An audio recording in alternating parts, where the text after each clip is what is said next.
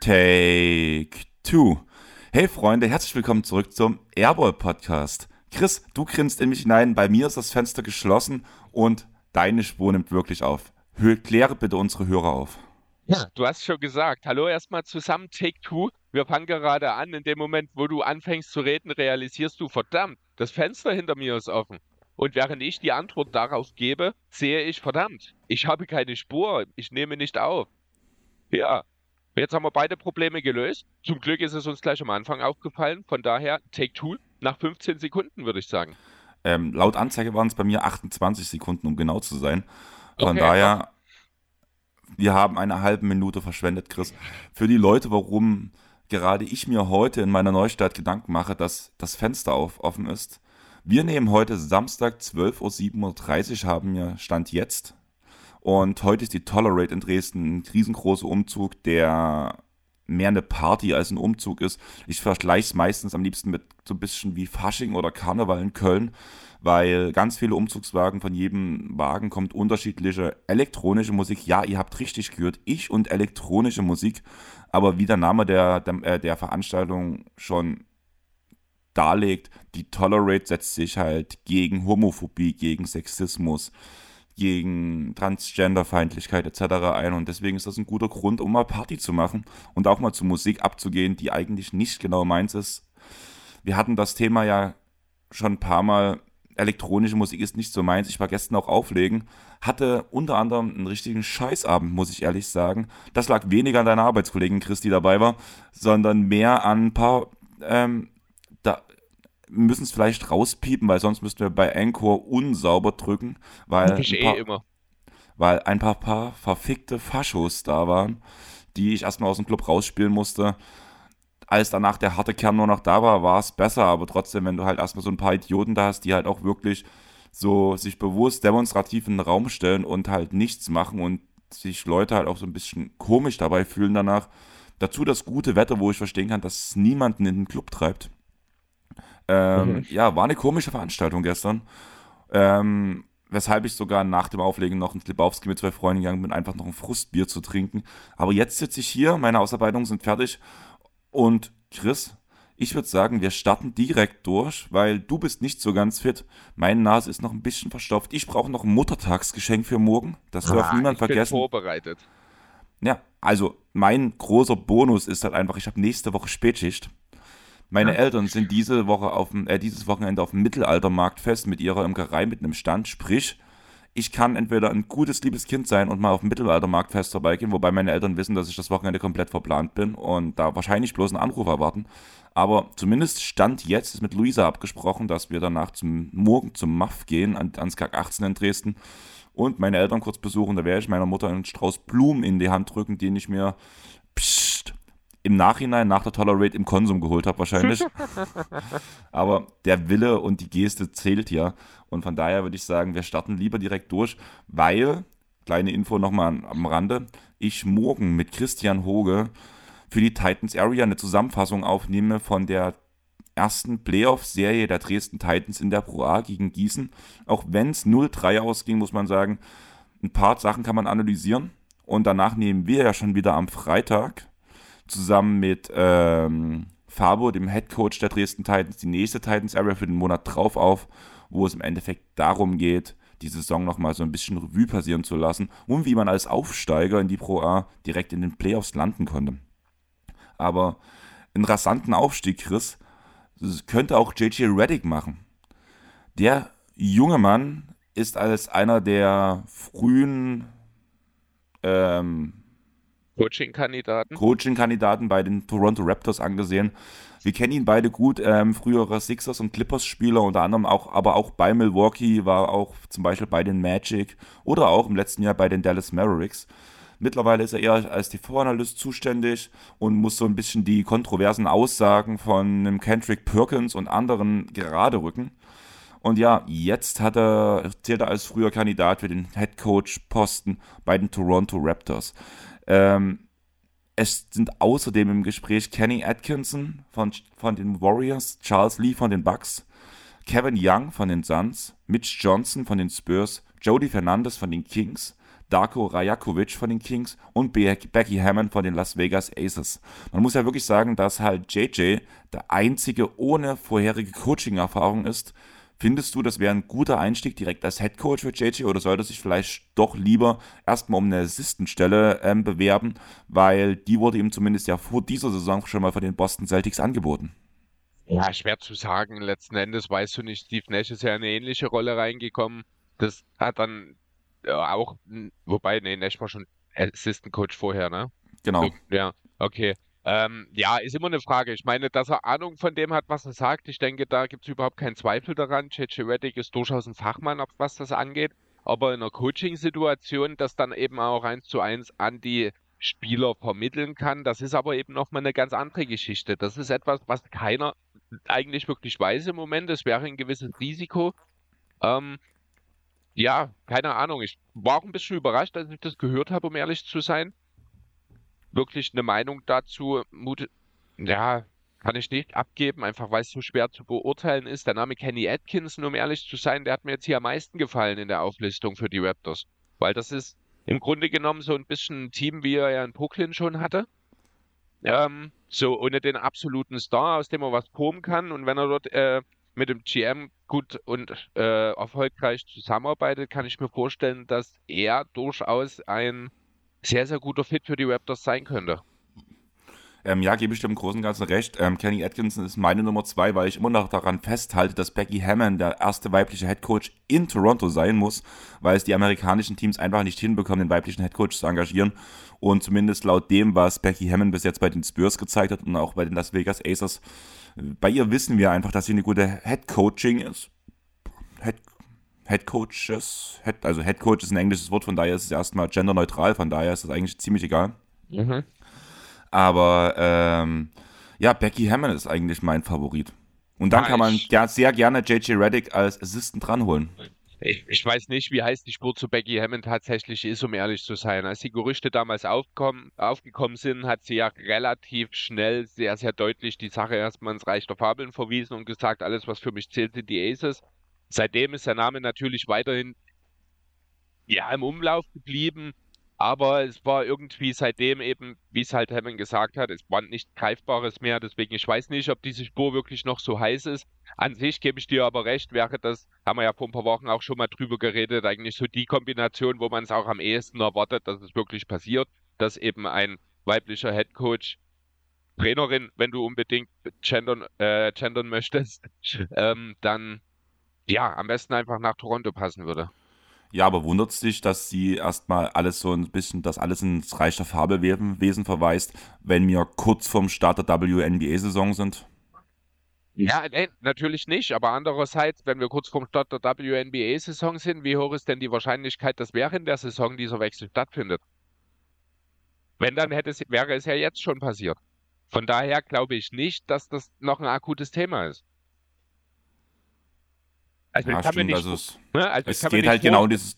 Ich, ich kann mir nicht vorstellen, dass Becky Hammond jetzt vor, der, vor Beginn der Saison sagt, ich konzentriere mich jetzt nur auf die Aces und dann zwei Monate in die Saison herein, wenn die Raptors dann langsam in Zugzwang bekommen und immer noch keinen Trainer gefunden haben, auf einmal die Aces verlässt.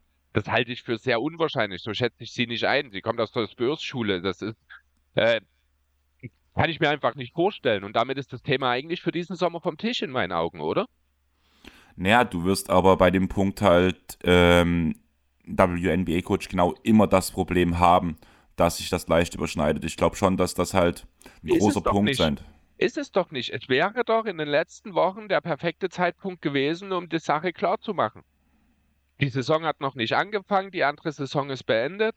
Jetzt Na, ist Chris, doch die Überschneidung. Chris, nee, nee, Chris, und es ist ja, ganz kurz noch, und es ist ja nicht so, dass das erst damals aufkam. Wenn, dann ist das ja sicherlich auch schon so und Becky Hammond ist sich bewusst darüber, dass sie bei jeder offenen Stelle in irgendeiner Form in der NBA genannt wird. Sie hätte wahrscheinlich auch schon im Februar den Aces sagen können, ich gehe in die NBA die Sache ist halt, ähm, ich glaube, da ist auch eine gewisse Unsicherheit, genau wegen dem Punkt, dass wir es halt noch leider noch nicht hatten und halt reicherweise Männer danach im Endeffekt da sitzen und die Entscheidung treffen müssen. Ja, aber du kannst nicht alles auf die reichen, weißen Männer schieben. Also irgendwo muss man da auch mal aufhören. Also das. Ja, aber gibst du. Chris, wir, wir, reden doch von den Raptors gerade, oder? Ja, ja, aber ja, also deswegen ist ja bei den Raptors interessant, hm? aber nimm mal die Situation an. Du, du hast ähm, eine Aussicht auf einen extrem guten Job, aber bist dir erst in vier Monaten sicher, ob es den Job wirklich gibt für dich. Kündigst, kündigst du deswegen deinen Job? Oder sagst du halt, ich bin nicht committed zu euch?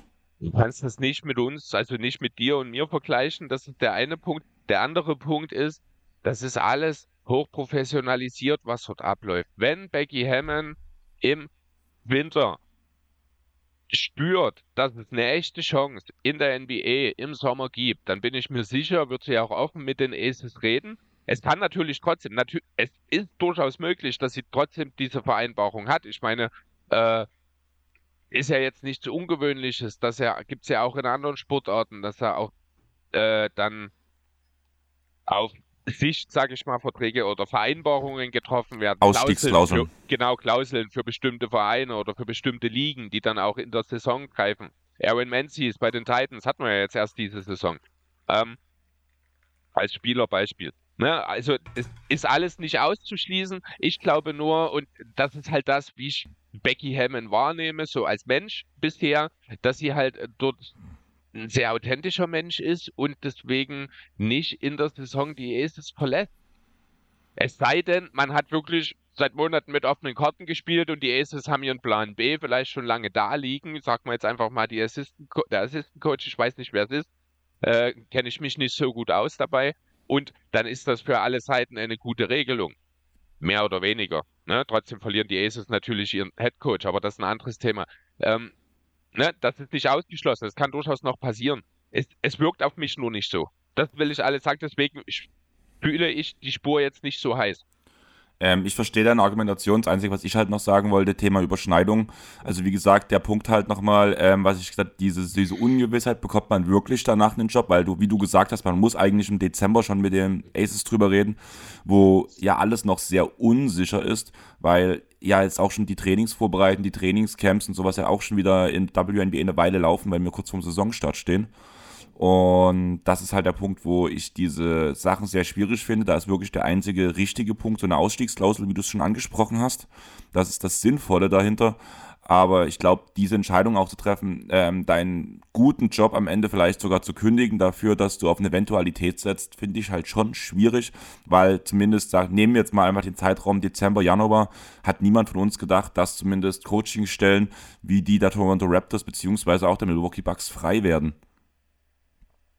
Ja, aber jeder wusste, dass Stellen frei werden letzten Endes. Und die Aces wussten auch ganz genau, wen sie sich da als Headcoach geholt haben. Das ist nun mal nicht der typische WNBA äh, Female Head Coach. Das ist ein weiblicher Head Coach, der schon unheimlich viele Jahre als Assistant Coach in einer erfolgreichen äh, NBA-Franchise gespielt hat und die äh, trainiert hat und die auch schon mit anderen Head Coach-Positionen in der NBA in Verbindung gebracht wurde. Ich denke, die Aces sind sich auch durchaus bewusst darüber, dass Becky Hammond früher oder später in der NBA landen wird. Ja, denke ich halt auch. Und deswegen kann ich mir gut vorstellen, dass so eine Ausstiegsklausel halt wirklich auch mit irgendwo in einem Vertrag drin ist. Ähm, was mich ein bisschen überrascht hat, ist, dass die Milwaukee Bucks Charles Lee zu Gesprächen freigegeben haben, weil sie ja selber eine Coachingstelle ähm, zu besetzen haben. Warst du da auch überrascht, dass eigentlich dieser Head oder dieser Assistant Coach, der auch in der gesamten Liga seit Jahren gehandelt wird, direkt von den Bucks freigegeben wird? Ist das eigentlich schon das Zeichen, dass die Bucks nicht mit Charles Lee rechnen als Head Coach? Ich weiß nicht, ob rechnen der richtige Wort ist. Ich denke eher Plan. Denn er ist zwar ja ein sehr anerkannter äh, Assistant Coach in der Liga, aber er ist andererseits auch noch nie Head Coach gewesen. Die Bucks haben ein besseres Bild von ihm, als es andere haben können, einfach weil sie seit Jahren mit ihm zusammenarbeiten. Und ähm, außerdem ist dort vielleicht auch ein gewisser Bad-Einfluss mit drin, wo die Bugs sagen, wir machen jetzt einen kompletten Cut, vielleicht wir tauschen das komplette Trainerteam aus, nicht nur den Headcoach. Ich weiß nicht, wie weit es ist und was dort für Gedanken sind. Äh, andererseits ist er ein verdienter Mitarbeiter im Unternehmen und diesen Personen überlässt man, so, also den gibt man diese Gelegenheiten. Ja, gebe ich dem Großen Ganzen recht, außer mit bei den Bucks Kenny Atkinson gerechnet, äh, oder ähm, werden mit dem wollen, wurde, also die Warriors haben freigegeben, dass Kenny Atkinson zu Gesprächen kommen kann zu den Milwaukee Bucks. Und ein anderer Name, den ich wirklich mehr als passend finde für sämtliche NBA-Teams, aber der völlig aus meinem Kosmos raus war, in James Borrego. An den habe ich gar nicht mehr gedacht bei Coaching-Stellen, obwohl der bei den Charlotte Hornets so gute Erfolge erzielt hat. Ich weiß auch gar nicht, was der macht im Moment. Gar nichts. Der ist nicht mehr Assistant Coach. Ich habe nachgeguckt. Okay. Vielleicht hat er auch mit dem Business abgeschlossen, keine Ahnung. Oder er wartet ja. halt auf seine Chance. Genau, er war halt ein junger ja. Coach. Ich fand, er hat aus den mhm. Charlotte Hornets sehr viel gemacht. Und einfach weil, wie du gerade sagtest auch, du weißt gar nicht, was er macht, war er bei mir auch. Es war wie Schall und Rauch in meinem Kopf. Und irgendwie habe ich nie wieder an ihn gedacht, obwohl ich ihn ja selber als Coach sehr geschätzt hatte und ihn ja auch mal bei der Coach of the Year-Wahl mit ganz vorne hatte. Ja. Ja, wer weiß, also kann durchaus auch sein. Wäre jetzt nicht der Erste, der wieder zurückkommt. Andererseits ist es auch schon sehr ungewöhnlich, dass jemand äh, eigentlich ja wirklich nach einer relativ guten Zeit in Charlotte, also für Charlotte ja wirklich, also war ja die 43 Siegessaison, Playoffs, nee, Playoffs hat er keiner erreicht für die Hornets, egal. Ähm, ja, dass er halt so völlig aus dem Kosmos verschwunden ist dann jetzt für dieses eine Jahr, das es ja eigentlich nur war. Aber ja, Vielleicht hat er nur ein Sabbatjahr gemacht, jetzt kommt er zurück, gestärkt und dann kann das durchaus auch ein sehr interessanter ja, Name wieder für Trainerposition werden. Auf jeden Fall. Wollen wir zum nächsten Thema kommen, Chris? Mhm. Ähm, ich habe jetzt als nächstes die ganzen All-Sachen, nenne ich es mal. Und deswegen würde ich mit dir starten beim All-Rookie-Team. Einfach bloß, damit wir mal kurz drüber geredet haben. Ich würde als erstes das ähm, First-Team vorstellen. Ich glaube, da gibt es keine großen ähm, Fragezeichen bzw. Änderungen, die wir machen wollen, weil das sind genau diese fünf Rookies, die wir selber hatten in Paolo Banquero, Jalen Williams, Walker Kessler, Keegan Murray und Benedict Matherin. Würdest du nochmal jemanden tauschen wollen im Nachhinein oder bist du mit den Namen zufrieden? Weder im ersten noch im zweiten Team will ich was tauschen, weil das sind genau die Namen, die zehn Namen, die ich in meiner in unserer Awardshow genannt habe. Hattest du die? Genau. Ich habe genau die, ich habe sie extra gestern nochmal gecheckt. Ich habe okay. 100% Treffer in den All-Rookie-Teams. Ah, okay, krass. Respekt, weil ich habe meine zwar, ich habe bei mir das auch gecheckt, wen ich draußen hatte und wen ich dafür reingenommen habe. Bei mir war es halt Nampart und AJ Griffin, die ja. ich gerne mit Duran und mit ähm, Smith Jr. tauschen würde haben wir damals genau darüber diskutiert. Genau. Aber ja, wer da nochmal genauer reinhören will, für mich war einfach so, ähm, hört am besten die Folge rein. Wie gesagt, bei Duran ist einfach bei mir der Punkt, dass er halt zu wenig gespielt hat, beziehungsweise die Rolle zu klein war und er zu wenig äh, wichtige Minuten gespielt hat im Vergleich zu Nampart und Griffin. Und bei Jaden Ivy ging es halt größtenteils um die Konstanz. Ähm, dass am Ende, ich glaube, die Diskussion haben ja auch geführt, dass Ivy der beste. Smith meinst du? Äh, ja, genau dass am Ende Jabari der bessere Spieler sein wird als Nampart und Griffin am Ende seiner Karriere, ganz klar. Aber ich finde zumindest in der Rookie-Saison war Griffin und Nampart wesentlich wichtiger. Aber dadurch, dass wir uns ja eigentlich über dieses Thema schon komplett unterhalten haben und jetzt nicht so viele Abweichungen zu unseren eigenen Teams sind, würde ich weiter zum All-Defensive-Team gehen. Und da hat mein Drucker ganz schön viel Mist gebaut, so wie das hier gerade aussieht, weil ich erkenne kaum was. Ähm, Jaron Jackson Jr., Drew Holiday, Alex Caruso, Evan Mobley, und den Brook Lopez. Brook Lopez, genau. Mein Defensive Player of the Year, der nicht geworden ist. Unserer, ja. Unserer, ja. Hast du da was zu ergänzen? Ähm, ja, ergänzen. Also ich hatte Jalen McDaniel oder Jaden, den von den Timberwolves hatte ich mit dem First Team, der ist hier gar nicht mit dabei. Den habe ich als Snap mit hier stehen allgemein. Ansonsten, ich war ein bisschen überrascht über Caruso, um ehrlich zu sein, aber verdient hat er es trotzdem. Ja, auf jeden Fall. Ähm, ansonsten ist das eigentlich schon in Ordnung so als First-Team. Über Mobley kann man vielleicht noch ein bisschen diskutieren. Den hatte oh. ich, ich oh. glaube, auch nicht drin, weil ich hatte dort diese Mobley-Allen-Diskussion, habe mich dann aber doch schon überzeugen lassen, dass der Mobley der Wichtigere ist. Hätte ich aber nur im zweiten gehabt. Ja, Mobley war halt mein Second ähm, Defensive Player of the Year, von daher gehört er für mich ganz klar in das erste Team rein. Ähm, Im Second Team ist aber Derek Wright, Raymond Green, Bam Adebayo, ähm, Dylan Brooks und danach OG Anunobi. OG, stimmt, OG ist das. Also wie gesagt, bei mir hat es irgendwie diese Tabelle zerschossen und ich sehe bloß jede vierte Zeile. Ja, ähm, kann man, gibt's kann man auch so machen eigentlich. Was machst denn du? Jetzt hör mal auf, die ganze Zeit mit deinem Zettel hier rumzufummeln. Ich habe die ganze Zeit Knistern im Ohr. Knistern. Ich dachte, du hast dich gerade aufgeregt, weil das hatten wir ja schon mal, wenn wir zusammen online aufnehmen. Nee, die Kamera die... ist offen, aber du fummelst über dem Mikro die ganze Zeit rum. Ah, okay. Komisch. Ähm, ja, aber auf jeden Fall ähm, Snaps, ähm, Jannis hat ja, ja, selber was von Disrespect geredet oder geschrieben. Der Punkt ist halt, unter dem jetzigen Bewertungssystem hättest du entweder Evan Mobley, ähm, Draymond Green, OG Ananobi oder wen habe ich jetzt vergessen? Das ist wieder der Name, den ich nicht lesen kann. Bio wahrscheinlich. Nee, Bam zählt als Center und Janis zählt als ähm, Forward. Na dann Dylan Brooks. Nein, Brooks zählt als Guard. So, zwei, ja, stimmt. Na dann Triple J fehlt dir, ich glaube mhm. jetzt. Genau, stimmt, ja. Triple J ist ja, der fehlt. Und wenn ich halt Mobley, Triple J, ähm, Draymond und OG Ananobi sehe, dann muss ich halt wirklich sagen, dann fliegt halt Jannis unter dem jetzigen Bewertungssystem raus. Das hat nicht mit Disrespect zu tun, sondern einfach von einem komplett absurden Bewertungssystem, wo wir von den besten Verteidigungen reden, die halt gar nicht die besten Verteidiger im Endeffekt sind. Ja, ich habe Embiid noch hier stehen. Er hat nicht seine absolut beste Defensivsaison gespielt, aber trotzdem ist er immer noch ein Top 5 Defensivspieler in der Liga, finde ich. Ähm, ich habe in meiner Depoy-Diskussion, ich glaube, auch nicht ganz oben gehabt mit dabei, ob man da jetzt Mobley oder Adebayo rausnehmen kann. Da kann man zumindest drüber diskutieren, ist jetzt aber auch nicht der Super Snap an der Stelle. Ähm, ich muss ehrlich sagen, bei Embiid, den habe ich über den wirklich gar nicht nachdenken, weil er wirklich in der Regular Season zumindest sehr lustlos auch auf dem Feld verteidigt hat. Er hat mehr auf seine offensive Produktivität gesetzt, was ihn ja im Endeffekt auch der MVP-Titel eingebracht hat, die Spielweise, die er an den Tag gelegt hat. Der Einfluss war ja trotzdem defensiv da. Selbst in 80% Einsatz, Embiid verändert mehr Würfe defensiv äh, einfach nur, weil er auf dem Feld steht, als das manche andere machen. Aber ich weiß schon, was du meinst. Äh, wie gesagt, ist nicht der Super Snap. Ich wollte ihn genannt haben, einfach weil er mit seinem defensiven Einfluss in der All-Defense-Team-Diskussion einfach genannt werden sollte. Aber damit ist die Sache auch erledigt. Ähm, ja, gebe ich dem im Großen und Ganzen recht. Denkst du, die ganze Jannis-Sache hat auch was damit zu tun, dass sowohl Drew Holiday als auch Brook Lopez schon in den All-Defensive-Teams sind? Ja, drei Spieler vom selben Team ist auch schwierig. Wir haben lange über Holiday diskutiert äh, damals, ob er überhaupt dort reingehört, weil er halt viel mehr offensive Last schultern musste. Man hätte vielleicht an der Stelle ansetzen können.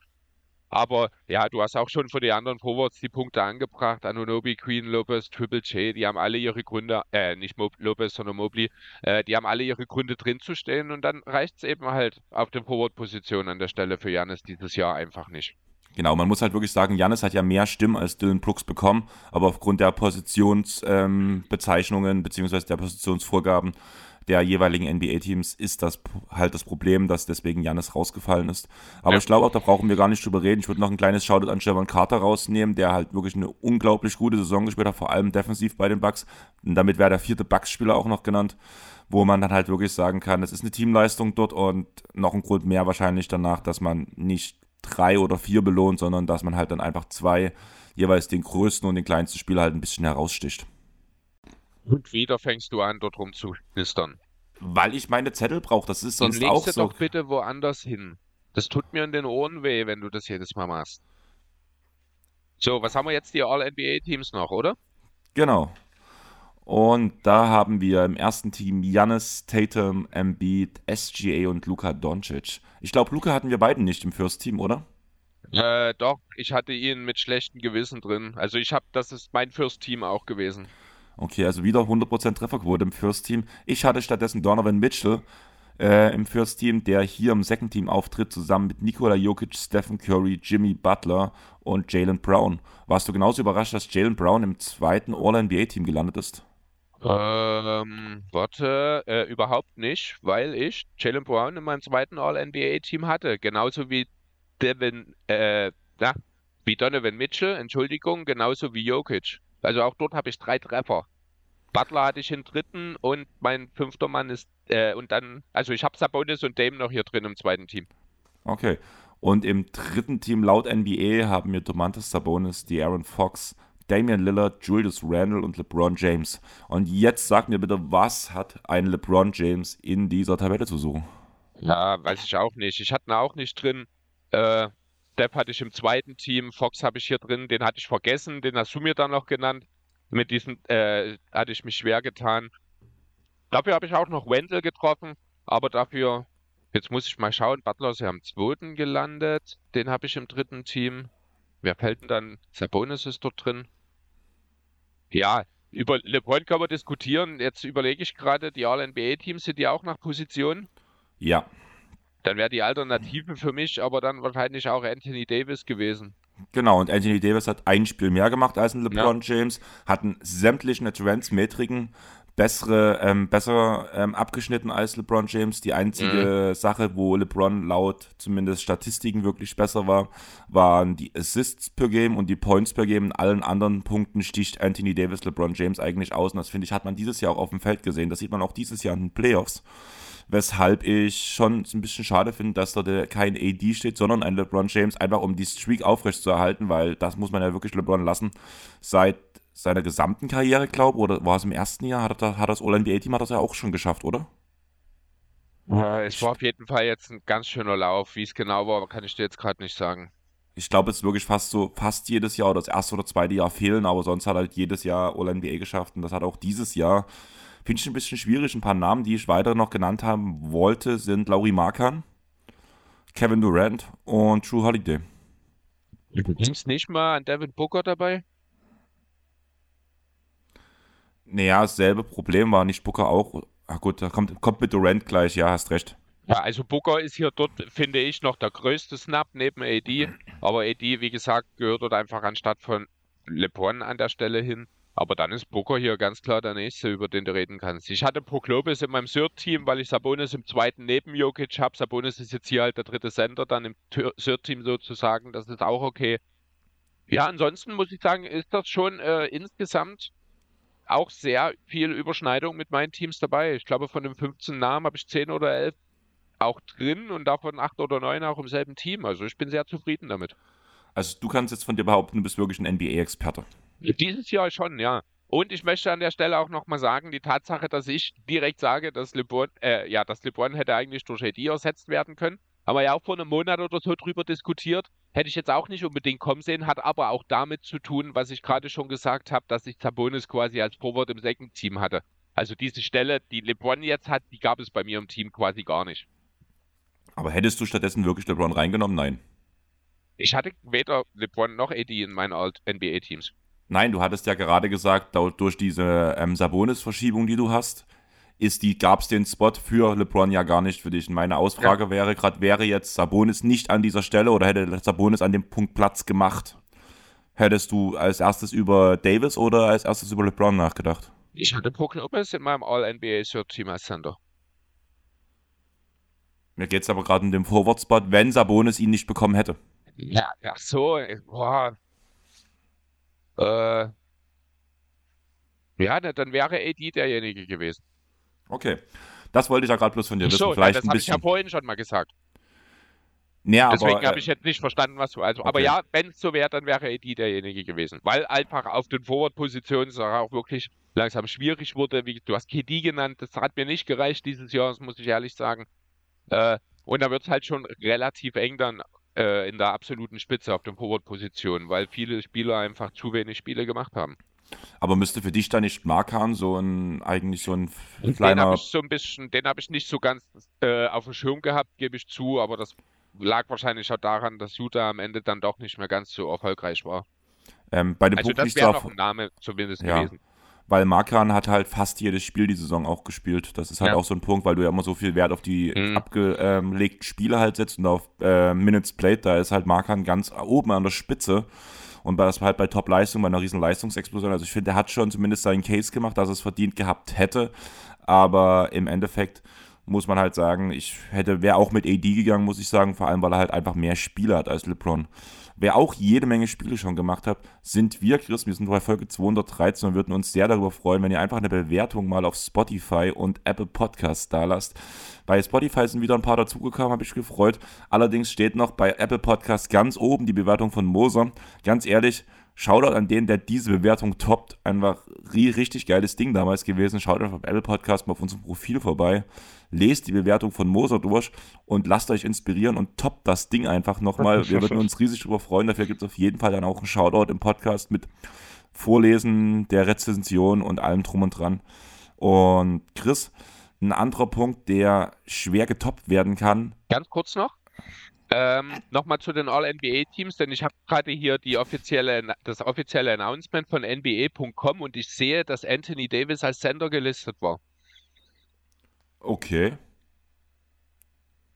Das fiel mir jetzt gerade noch auf, das dachte ich an der Stelle, müssen wir noch mal kurz mit anbringen, denn das verändert die Sache schon, denn dann wäre Anthony Davis bei mir auch nicht drin, denn dann hätte ich Poklopis trotzdem vor ihm gehabt. Ja, also dann wäre Davis diese Saison nur mein fünfter Sender gewesen, tatsächlich. Ähm, ich weiß bei Lopez gerade nicht die Anzahl der Spieler, aber ich weiß, dass du das sowas immer sehr krass checkst. Deswegen muss ich dann sagen, gebe ich dir recht, dann würde ich auch eher Brook Lopez sagen, weil ich mir schon vorstellen kann, dass er so obere Kante der 60 Spiele gemacht hat, während Anthony Davis 56 Spiele gemacht hat. Ich schau mal, also es waren auch nicht so super viele Spiele bei Lopez, der hat ja auch ein paar ausgesetzt. Es waren, oh doch, nein, 78. Ja, nee, ohne Diskussion.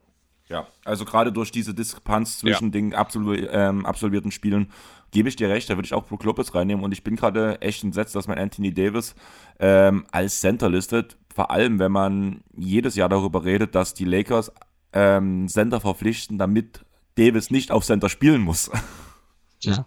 Aber es ist halt eigentlich ein Center, von daher passt das. Egal, aber das wollte Chris, ich, genau, aber genug zu den All-NBA-Teams jetzt, oder? Genau. Bist du stolz auf mich, dass ich die Werbung eingebaut habe? Ja, ich musste lachen. Also, hast du bestimmt gesehen, dass ich grinsen musste. Hast du sehr schön eingebaut. War eine gute Überleitung. Ja, dachte ich mir. Und ich war gerade bei ähm, irgendwie interessanten Sachen oder sowas. Und da muss man ja wirklich sagen, wir gehen am Sonntag, sprich, ihr könnt den Pod vor dem Spiel hören, in Game 7 zwischen den Boston Celtics und den Philadelphia 76ers. Und meine große Frage an dich, Chris, ist, mhm. wenn Boston das Spiel gewinnen sollte, muss Doc Rivers gehen oder nicht? Weil du hast ja selber schon die Lanze gebrochen, dass Rivers eine extrem gute Playoff-Serie coacht. Ähm, also für seine mal, Verhältnisse. Hm, also erstmal, ich habe mir Montag freigenommen, damit ich das Spiel in Ruhe sehen kann. Das war mir erstmal wichtig am Freitag, also gestern sozusagen auf Arbeit, das noch zu klären, dass ich mir das in Ruhe anschauen kann. Was machen wir mit Doc Rivers? Doc Rivers macht es bisher wirklich sehr ordentlich. Jetzt äh, man kann natürlich hart über das Spiel 6 diskutieren und die Tatsache, dass Joel Embiid vier Minuten lang in der Crunch-Time keinen einzigen Ball mehr berührt hat. Also er hat jetzt gerade, wenn es drauf ankommt, und das ist ja die Geschichte des Doc Rivers leider, ähm, wenn es drauf ankommt, hat er Probleme. Ich glaube, wie ist seine Bilanz jetzt in Elimina also in Closeout-Games? Die ist ja hoch negativ. Ich habe es jetzt die Woche irgendwann mal gesehen, da ist jetzt dieses Game 6 mit dazugekommen, irgendwas von 7 zu 20 oder irgendwas in diesem Zu Bereich. 19. Oder, ja, genau. Also wirklich, wirklich mit Abstand auch die meisten Niederlagen äh, in der NBA-Historie, was das angeht. Da kann man natürlich mal ein bisschen unruhig werden als Sixers-Fan. Andererseits ist es vielleicht auch gut, dass diese gerade eklatante Schlussphase in Spiel 6 eben genau dort passiert ist, denn ich glaube nicht, dass das zweimal in Folge passiert. Rivers hat bisher einen sehr soliden Eindruck gemacht. Teilweise muss ich ehrlich sagen, ist er Kreise um Masula gerannt. Also Joe Masula hat bis jetzt nicht unbedingt den super Eindruck als Playoff-Coach bisher hinterlassen, muss ich ehrlich sagen. Ah, finde ich schwierig. Also, also ich finde, er braucht... Es ist, genau. Ja, genau, also es ist mal so, mal so. Jetzt, wie gesagt, im letzten Spiel, in Spiel 6, mit, auch mit der äh, Umstellung dann wieder Robert Williams zurück reinzunehmen, damit hat Rivers echte Probleme gehabt, da entsprechende Reaktionen zu finden. Andererseits die zwei Siege, die die Sixers in Folge eingeholt haben, da hat Masula nicht gut ausgesehen. Also es geht so und so. Deswegen tue ich mich sehr schwer für ein Spiel 7 zu sagen, wer jetzt hier, und es kann halt tatsächlich der entscheidende Unterschied sein, wer hier der bessere Coach in Spiel 7 ist. Für den einen ist es das erste Spiel 7 seiner Karriere, der andere hat unheimlich viele davon erlebt, aber halt nicht besonders erfolgreich. Von daher, ja, schwer zu sagen. Fakt ist, und das habe ich letztes Jahr schon gesagt, daran halte ich nach wie vor fest, auch wenn insgesamt mein Eindruck von Rivers inzwischen ein bisschen positiver ist, wenn es nicht mit den Finals, beziehungsweise eigentlich sogar den Titel reicht, müssen wir uns an der Coachingstelle neu orientieren. Ähm, so eine kleine Sache, die mir halt aufgefallen ist, du brauchst immer neben Embiid immer einen Einspieler, der eine absurd gute Leistung bringt. Also wir hatten jetzt schon zwei 40 Plus Points Games von ähm, James Harden, was man in seinem Alter und mit seiner Verletzungsanfälligkeit und seiner Spielweise, die er mittlerweile halt eigentlich an den Tag liegt, nicht mehr erwarten sollte. Du hattest ein 30 Plus Game von Tyrese Maxey, wo Embiid auch geliefert hat. Das sind die Spiele, die die, ähm, äh, die ähm, 76ers gewonnen haben. Ähm, ist das nicht ein bisschen schwierig, wenn die Last nur auf so wenigen Schultern verteilt ist? Nehmen wir mal ein Team, wo das anders ist. Die Boston Celtics. Die sind nicht von Tatum und Brown auf Tatum und Brown angewiesen? Die sind auf die angewiesen, aber da verteilt sich die Scoring-Last besser. Du hast mehr ähm, Double-Digit-Scorer als die ähm, bei den Celtics als bei den Sixers zum Beispiel. Und ich glaube, in der Gesamt schon auch, auch das Ausnahmebeispiel an der Stelle. Aber es ist ja grundsätzlich in jedem Team so, gerade je tiefer du in die äh, in den Playoffs kommst, bist du mehr von deinen besten Spielern angewiesen. Ich sehe das ganz im Gegenteil äh, zu dir tatsächlich.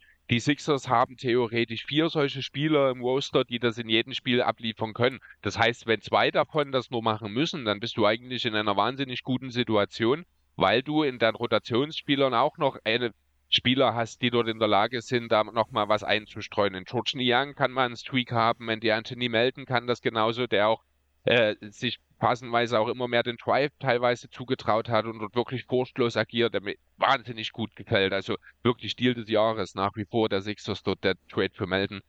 Ähm, ich, ich sehe das grundsätzlich weißt du, dass du, was du von dem Beat bekommst. Auch der war von den Celtics in Spiel 6 eigentlich nicht zu kontrollieren. Das hat man dann eben einfach nur vergessen oder nicht mehr weiter konsequent umgesetzt. Und du hast dann drei Top-Leute, von denen eigentlich nur einer eine Top Leistung liefern muss und die anderen beiden okaye Leistung und dann bist du fast nicht zu schlagen. Ähm, also bist du schon der Meinung, dass die Sixers das klar bessere Team sind in dieser Serie? Ähm, weiß jetzt nicht, wie du aus meinen Ausführungen diese Schlussfolgerung ziehst, um ehrlich hast, zu sein. Du hast gesagt, einer von drei Leuten muss gut, eine gute Leistung zeigen und der Rest reicht eine durchschnittliche Leistung, um, diese, um dieses Spiel zu gewinnen. So habe ich das gerade verstanden in deiner Aussage. Wenn das so ist, dann ist es sehr schwer, uns zu schlagen, habe ich gesagt. Das ist, oder was? Zumindest war das das, was ich sagen wollte. Vielleicht habe ich es anders formuliert. Ähm, das ist in keinster Weise, sage ich damit, dass die Sixers das klar beste, bessere Team sind. Ich habe von Anfang an gesagt, Boston ist im Osten. Jetzt geht das wieder los. oh, scheiße. äh, Im Osten ist sind die Celtics Boston. das Team to beat. ähm, daran hat sich grundsätzlich nichts geändert. Ich bin äh, insgesamt schon positiv gestimmt, was diese Serie angeht, weil wir ganz klar gesehen haben, wenn es klickt, wenn es läuft, dann geht hier was. Ich meine, alle sind überrascht davon, dass James Harden diese Leistungen jetzt abgeliefert hat, aber ist es, ne, nachdem zwei Jahre lang alle nach solchen Leistungen von James Harden gerufen haben. Ich verstehe auch nicht, was diese Diskussion soll. Jetzt hat Maxi endlich seinen Wurf gefunden. Ähm, der hat doch ganz schöne Probleme Anfang der Serie gegen die Celtics gehabt. Tobias ist leider ein bisschen inkonstant, aber wenn er einen guten Tag hat, macht er dir auch aus 20 Punkte aus 10 Würfen.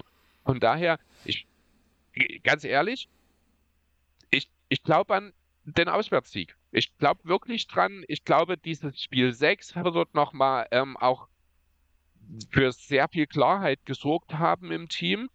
Und wenn Doc Rivers in der Lage ist, über sein über seine Historie hinwegzugehen, sage ich mal, dann ist hier absolut, dann, dann sehe ich Philly leicht favorisiert, ja. Okay, ähm, gib mir mal bitte von beiden Teams den X-Faktor zum Sieg. Äh, Tobi. Und äh, für die Celtics, ja, die erste Hälfte von Jason Tatum. Die erste Hälfte, ja, ich verstehe genau, was du meinst, weil ja. man an Game 6 denkt. Nee, aber die letzten drei Spiele. In Spiel 5 ist er, ich glaube, 1 von 8 gestartet. Da hat er 20 Sekunden vor der Halbzeit seinen ersten Wurf gemacht. Mein ähm, Punkt für die Celtics ist Al Horford. Weil wenn er anfängt, ah, seine ja, Distanzwürfe zu treffen, stretcht er das Feld so krass, zieht einen Embiid ein bisschen aus der Zone raus. Und dann wird es halt wirklich, also wenn das passiert, dann sehe ich die Sixers untergehen. Ich glaube nicht, dass wenn Masula wieder mit beiden Bigs startet, dass Embiid das Problem von Horford wird. Denn dann wird Embiid eher gegen Robert Williams verteidigen, weil der eben, also da kannst du halt besser dann die Help Defense spielen, weil gegen den kannst du tiefer absinken und dann sehe ich eher einen Tobias Harris vielleicht äh, dort stehen. Er kann dann fast nur Toby sein, weil ja, die anderen sind einfach zu klein. Weil bis jetzt war es in der Serie ja schon eher so, dass Embiid Horford verteidigt hat. Deswegen ist das mhm. für mich erstmal so das Erste. Ich gebe dir den Punkt, sobald Horford seine ähm, Würfe trifft, kann ich mir gut vorstellen, dass danach halt wirklich eine Rotation passiert, dass man danach halt Embiid auf, auf zum Beispiel den Time Lord stellt und danach Harris umstellt. Aber sobald Horford anfängt, das Feld wirklich zu stretchen und mal endlich seinen Wurf ähm, zu treffen von draußen, den er ja sogar innerhalb der Pressekonferenz angekündigt hat und danach erstmal schön, mal blöd gesagt, einmal aufs Parkett geschissen hat. Aber ähm, ja, das ist für mich der X-Faktor. Und bei den Sixers sage ich für mich Tyrus Maxi. Weil wenn er noch diese Creation und, und die Scoring-Gefahr bringt, dass du danach das Spiel so auseinandernehmen, wenn du Maxi, Embiid und Harden nebeneinander spielen hast, dann ist das extrem schwer zu verteidigen, gerade auch für die Celtics, die eigentlich ein gutes, variables Defensive-Team sind. Sobald alle drei aufdrehen, ist das schon ein Riesenproblem und da sehe ich halt bei Harris, ich weiß, wo du herkommst, einfach aufgrund seiner Effizienz, die er auch spielt, die er zuletzt in den, oder jetzt in den Playoffs allgemein noch nicht so wirklich zeigen konnte. Es ist ja nicht bloß die Celtics-Serie, ja. allgemein spielt ähm, Tobi noch keine guten Playoffs. Aber, da war halt ein, zwei gute Spiele dabei. Ne? Und das ist genau das. Und ich glaube, Harris mit seiner Erfahrung, mit seiner Ruhe, so ein Spiel 7, das, das zieht ihn nicht die Schuhe aus. Er wird liefern in Spiel 7. Und deswegen bin ich optimistisch. Weil, und das muss man auch ganz deutlich sagen, er defensiv richtig, richtig gute Playoffs spielt. Ja, ich finde, er kann halt wirklich attackiert werden. Und das machen halt auch vor allem die Jays. Boah, er bleibt so häufig davor, er gibt nichts auf. Er hat teilweise auch Guards in dieser Saison verteidigt, was man einfach von ihm tatsächlich eigentlich gar nicht erwartet. Also ähm, ich finde, er macht das viel, viel besser als, ja, als Durchschnitt. Also, also ich muss sagen, du hast... Minusverteidiger, definitiv, bei Weitem nicht. Aber er kann attackiert werden, bin ich der Meinung. Und zumindest ist das ja, das Bild, ja. was ich habe. Du hast halt mehr Sixers gesehen. Ich würde mich da auf deine Meinung auch verlassen im Endeffekt. Aber meine Meinung zu Tobias Harris ist auf jeden Fall nicht so positiv wie deine, auch gerade in den Playoffs, weil ich finde, dass er attackiert werden kann und ich würde ihn sogar durchschnittlich, vielleicht sogar leicht unterdurchschnittlich sehen. Eh, vor allem in dem Konstrukt der Sixers. Ähm, nee, sehe seh ich ganz und gar anders. Also tatsächlich wirklich komplett gegenteilig. Er hat äh, teilweise gegen die Nets, hat er Dinwiddie verteidigt, was wirklich auch ein sehr agiler Guard ist. Er hat das hier gegen die Celtics, hat er sehr viel auch gegen Guards äh, gestanden, hat dort sein Mann gestanden. Natürlich sieht es immer nicht so gut aus, weil er einfach ja auch ein sehr massiger Typ ist, ein sehr bulliger Typ ist, wenn er dann gegen Guards verteidigt. Sieht immer doof aus und natürlich haben die ein oder anderen Guards dann auch mal Würfe getroffen, die normalerweise nicht fallen. Aber er hat auch ganz, ganz viele Broken Plays generiert, hat die Drives der Guards abgebrochen, was du halt dann wahrscheinlich wirklich nur siehst, wenn du dir die kompletten Spiele auch ansiehst. Ähm, äh, ich, ich finde, er hat das richtig, richtig gut gemacht. Das heißt, du siehst die Sixers danach im Endeffekt als echter Fan, wie du es ja auch immer sagst, in den Conference Finals. Ja, ob ich, wenn ich es neutral betrachte, würde ich wahrscheinlich sagen, es ist eine 50-50-Geschichte. Mit vielleicht sogar geringfügigen Vorteil aufgrund des Heimvorteils für die Celtics. Als Fan sage ich, Philly ist leicht favorisiert in Spiel 7. Okay, dann mache ich das ganz einfach. Wenn wir dann nach dem Pod fertig haben und ich zur Tolerate gehe, werde ich mein Jason Tatum-Trikot rocken, einfach mal auf der Tolerate und viele Grüße nach Philadelphia schicken. Und ich würde sagen, wir gehen einfach zu einer anderen Serie, die jetzt aber schon beendet ist. Und zwar in sechs Spielen und das war die Serie der Warriors und der Lakers. Mhm. Kleiner Disclaimer: sowohl das Spiel der Lakers als auch der Heat habe ich nicht gesehen. Ich habe mir danach ein bisschen was durchgelesen dazu. Du hast selber, du hast es auch noch nicht angucken können, hast dir ein bisschen ja. was durchgelesen, auch bloß dazu. Mhm. Deswegen können wir im Großen und Ganzen nur über den Rest der Serie reden, äh, oder über der, das, ja, die anderen Spiele der Serie reden. Und werden danach auf jeden Fall wieder fischen gehen, weil Jetzt kommen die ganzen Teams, die danach auch ausgeschieden sind. Die nächsten Serien, über die wir reden, sind alle beendet. Und das heißt, wir müssen halt wieder drüber reden, wie geht's für die ausgeschiedenen Teams in der nächsten Saison weiter. Aber was war für dich der X-Faktor? Warum haben die Lakers die Warriors schlagen können? Weil du warst ja schon ein sehr großer Optimist von Warriors in 6. Ja, schon. Also es gibt am Ende zwei Sachen, die für die Lakers ausschlaggebend waren. Die eine Sache habe ich schon in der Runde davor gegen die Grizzlies angesprochen. Das waren die Rollenspieler die eben liefern müssen. Das hat jetzt wieder bis in Spiel 6 hinein gut funktioniert. Äh, und das andere, und da hat er mir äh, ein kleines bisschen, ja, das Gegenteil zu dem, was ich letzte Woche gesagt habe, bewiesen. Das ist, dass Anthony Davis eben konstant liefern muss. Das hat er getan. Und dann ist es für die Lakers schon ganz besonders, wenn dann eben auch der Dreier fällt, ähm, ist es wahnsinnig schwer, dieses Team zu schlagen, weil die Defense ist stark. Ähm, man hat diesen einen dominanten Spieler in der Zone. Man hat einen LeBron James, der immer für kurze Phasen im Spiel das, äh, das Spiel nach wie vor dominieren kann. Und wenn die Defense dann eben so gut ist und der Dreier fällt, dann ist das unheimlich schwer, diese Lakers zu schlagen. Ich habe mir nicht vorstellen können, dass das wirklich so viele Spiele in Folge auch so gut funktioniert. Aber das hat es und deswegen sind die Warriors jetzt raus, weil halt ja in erster Linie auch Jordan Poole und Clay Thompson so viele Backsteine geworfen haben, dass sie sich ein neues Haus bauen können. Ja, im Großen und Ganzen gebe ich dir vollkommen recht. Ich muss aber auch ehrlich sagen, Chris, bitte erzähl es keinem weiter. Mir gefällt dieses Lakers-Team. Also ich gucke ja, da wirklich auch. gern zu und das fühlt sich richtig verkehrt an dieser Aussage. Ich weiß, was du meinst, aber ich bleibe trotzdem dabei, dass die Nuggets in die Finals ziehen. Ich bleib bei den Lakers. Das tut Bin mir leid. ich mal gespannt. Ja, also ich habe riesen Respekt vor dem, was die Nuggets machen, aber darüber können wir später reden. Ähm, ein großer Punkt, der vor allem in der nächsten Serie interessant sein wird, wird die Personalie Jared Vanderbilt sein, finde ich. Der braucht man eigentlich defensiv, allerdings tut er offensiv dir so massiv Schaden, dass er ja teilweise sogar gegen die Lakers, nachdem er in der Starting Five stand, am Ende vom Spiel, beziehungsweise nachdem er einmal vom Platz genommen wurde, nicht wieder zurückkam, weil man so massiv von ihm weghelfen konnte, dass es halt katastrophal war. Also du hast halt wirklich 4 gegen 3 gespielt in der Offensive. Äh, 4 ja. gegen 5.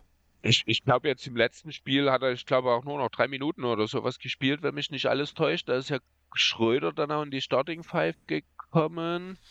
Warte, Jared Vanderbilt, 3 Minuten 57. Das sieht mir sehr nach Garbage Time aus, um ehrlich zu sein. Genau. Ähm, ja, genau, aber das ist halt auch eine Stärke von Darwin Ham, dass er eben auch äh, vor solchen Entscheidungen nicht zurückschreckt und auch gute Entscheidungen einfach trifft. Also was war das für eine clevere Entscheidung auch? Das hat man die ganze Serie schon gesehen, dass Schröder doch sehr, sehr gut darin ist, Curry zumindest in dem einzuschränken, was er tut. Ähm, hat ihn unheimlich ausgelaugt, ist dazu auch gleichzeitig noch in der Lage, ihn defensiv ein bisschen bin zu binden, ihn dort jetzt reinzubringen als Starter und ihn eben von Anfang an äh, ja, mit seiner Kettenhund-Mentalität, die Dennis Schröder mit Beginn der Playoffs einfach mit einem Knopfdruck einschaltet, ja, richtig zu beschäftigen und äh, zu entnerven. Das war ein sehr, sehr kluger Schachzug von Darvinham. Zeigt eben auch, was der Kader der Lakers mittlerweile eben auch hergibt, dass du eben auch mal die Starting Five verändern kannst und das einen positiven Einfluss hat. Das ging ja vor der Deadline nicht wirklich. Ja, gebe ich im Großen und Ganzen recht. Du hast jetzt den Namen Dennis Schröder schon angesprochen. Er wurde ja jetzt im Spiel 6 ejected nach zwei Technical Fouls. Ähm, ich habe bloß das zweite gesehen. Fand ich ein bisschen grenzwertig, ein bisschen schwierig. Ja. Allerdings will ich mir jetzt, ich habe die Situation, wie es dazu gekommen ist, nicht gesehen. Ich habe das erste Technical nicht gesehen. Deswegen will ich auf die Sache eigentlich, zumindest aus meiner Sicht, gar nicht so tief eingehen. Aber ich finde, man sollte es zumindest erwähnt haben. Ja, also ich habe das erste auch nicht gesehen. Wenn du das zweite so siehst, man denkt sich natürlich, das ist albern. Andererseits, je länger ich drüber nachdenke, passt es halt in die Linie der Liga. Das ist dieses Thema Taunting, das ist dieses Dare-Down. Letztlich provoziert Schröder dort auch völlig unnötig, indem er da, ich will ja schon fast sagen, in den Ball reinredet, der ja, ich glaube, von Queen gehalten wurde, weil mich nicht alles täuscht. Es ist auch einfach dumm, muss ich sagen. Ne, ich weiß, warum er das macht. Das ist so dieses dieses Nerven, dieses unter die Haut des Gegners kommen, aber er hat es dort einfach übertrieben. In dem Wissen, dass du schon ein technisches hast, machst du sowas eigentlich nicht. Genau, mega dumm. Ähm, ähnlich wie bei den Titans gegen Gießen Spiel 2, wo danach einfach mal Georg Vogtmann mit seinem zweiten Technical halt auch unnötig agiert hat, muss man ganz ehrlich sagen. Mhm. Aber ja, ähm, diese Sache, was Green macht, wäre das für dich dann, wenn du den Stair, äh, den Stair nenne ich jetzt mal, von Schröder siehst, ist das dann nicht auch ein Technical von Green, der einfach einen Ball ihm ins Gesicht gefühlt drückt? Bin nicht ins Gesicht gedrückt. Er hat den Ball von unten einfach nur hingehalten und Dennis geht drauf. Also ich sehe da, also ganz ehrlich, wie gesagt, ich habe es jetzt mir nicht hundertmal in verschiedenen Perspektiven angeschaut. Das, was ich gesehen habe, da sehe ich überhaupt kein Problem bei Draymond Queen, um ehrlich zu sein. Also ja, wie gesagt, ich fand es bei Dennis schon jetzt so unnötig, dort äh, dieses Technical zu geben. Und bei Queen hätte ich es halt auch nicht gegeben. Für mich ist halt diese Argumentation, wenn du. Gekriegt? Nein, ich glaube nicht. Okay. Wie gesagt, nee, ich habe nicht. Hätte ich ja. auch nicht gemacht. Okay, ja. passt. Für mich war es halt so, weil ähm, Queen ja gefühlt so den Ball hinhält, so ich will dein Gesicht nicht sehen, also red mit dem Ball, so in die Richtung, wie du ja, sagst, aber, Schröder. Genau, aber eben nicht zu Schröder, sondern er hat ihn einfach nur hochgehalten. Alles andere, finde ich, ging von Dennis aus in der Situation. Okay, für mich war die Kameraeinstellung gefühlt so, wo ich es gesehen habe, dass Schröder ihn anguckt und danach halt einfach so Green, damit er das Gesicht von Schröder nicht mehr sehen muss, einen Ball so davor hält. So hat sich das für mich angefühlt. Das, deswegen habe ich gefragt. Okay. Ja, kann sein. Also würde jetzt für mich nicht den großen Unterschied machen, glaube ich. Okay. Also wie gesagt, ich fand beides ein bisschen affig, aber wie gesagt, ich weiß die Vorgeschichte nicht. Aber wir wissen halt auch, dass Green halt ein Spieler ist, der halt schon polarisiert bei dem Punkt und gerne provoziert. Deswegen glaube, sehe ich vielleicht auch die Sache einfach bei ähm, Queen ein bisschen schlimmer bei sowas, bei so kleinen Sachen schon als bei anderen Spielern, weil ich mir einfach wünschen würde, dass gerade bei so einer Liga, wo mir halt so oft sagen, ähm, die Schiris pfeifen zu, ähm, zu hart bei Staredowns, beim Jubeln etc., dass zum Beispiel ein Spieler wie Queen mehr Technicals bekommt, um einfach mal, also gefühlt darf sich ja Queen im Vergleich zu anderen Spielern alles erlauben. Das wirklich so ist, das, das halte ich für eine sehr, sehr subjektive Wahrnehmung. Das kann ich mir nicht vorstellen. Queen ist nicht umsonst seit Jahren jemand, der die meisten technischen Mittel in der Liga kassiert. Äh, von daher ich glaube, du musst dort auch weniger bei den Leuten an, ansetzen, die ohnehin schon den Ruf dafür weg haben, sondern du musst bei denen, die vielleicht, äh, ich will jetzt nicht ein Saubermann-Image haben, sagen, weil das geht dann schon wieder in die falsche Richtung, aber du musst das so bei den äh, Situationen konsequenter pfeifen, wo halt, äh, wie sagen, ich, du weißt nicht zufällig, worauf ich hinaus will. Mir fehlen die Worte gerade, um das ich auszudrücken. Weiß gar nicht, wo du raus, wo du gerade hin willst. Du musst das, äh, sagen wir es mal so, du musst das in der Masse konsequenter pfeifen. Da geht es nicht um den Einzelnen. Ein Draymond Queen, ein Dylan Brooks, ein Patrick Beverly, ich nenne jetzt einfach mal ein paar Namen. Ähm, die sind halt, die haben einen gewissen Ruf. Wenn die ein technisches bekommen, dann nimmst du das mit einem Schulterzucken hin. Du musst den Spielern, nur Berechtigte natürlich an der Stelle, äh, technische Fouls geben, die bei denen, wo andere Spieler sagen, oh Mensch, was?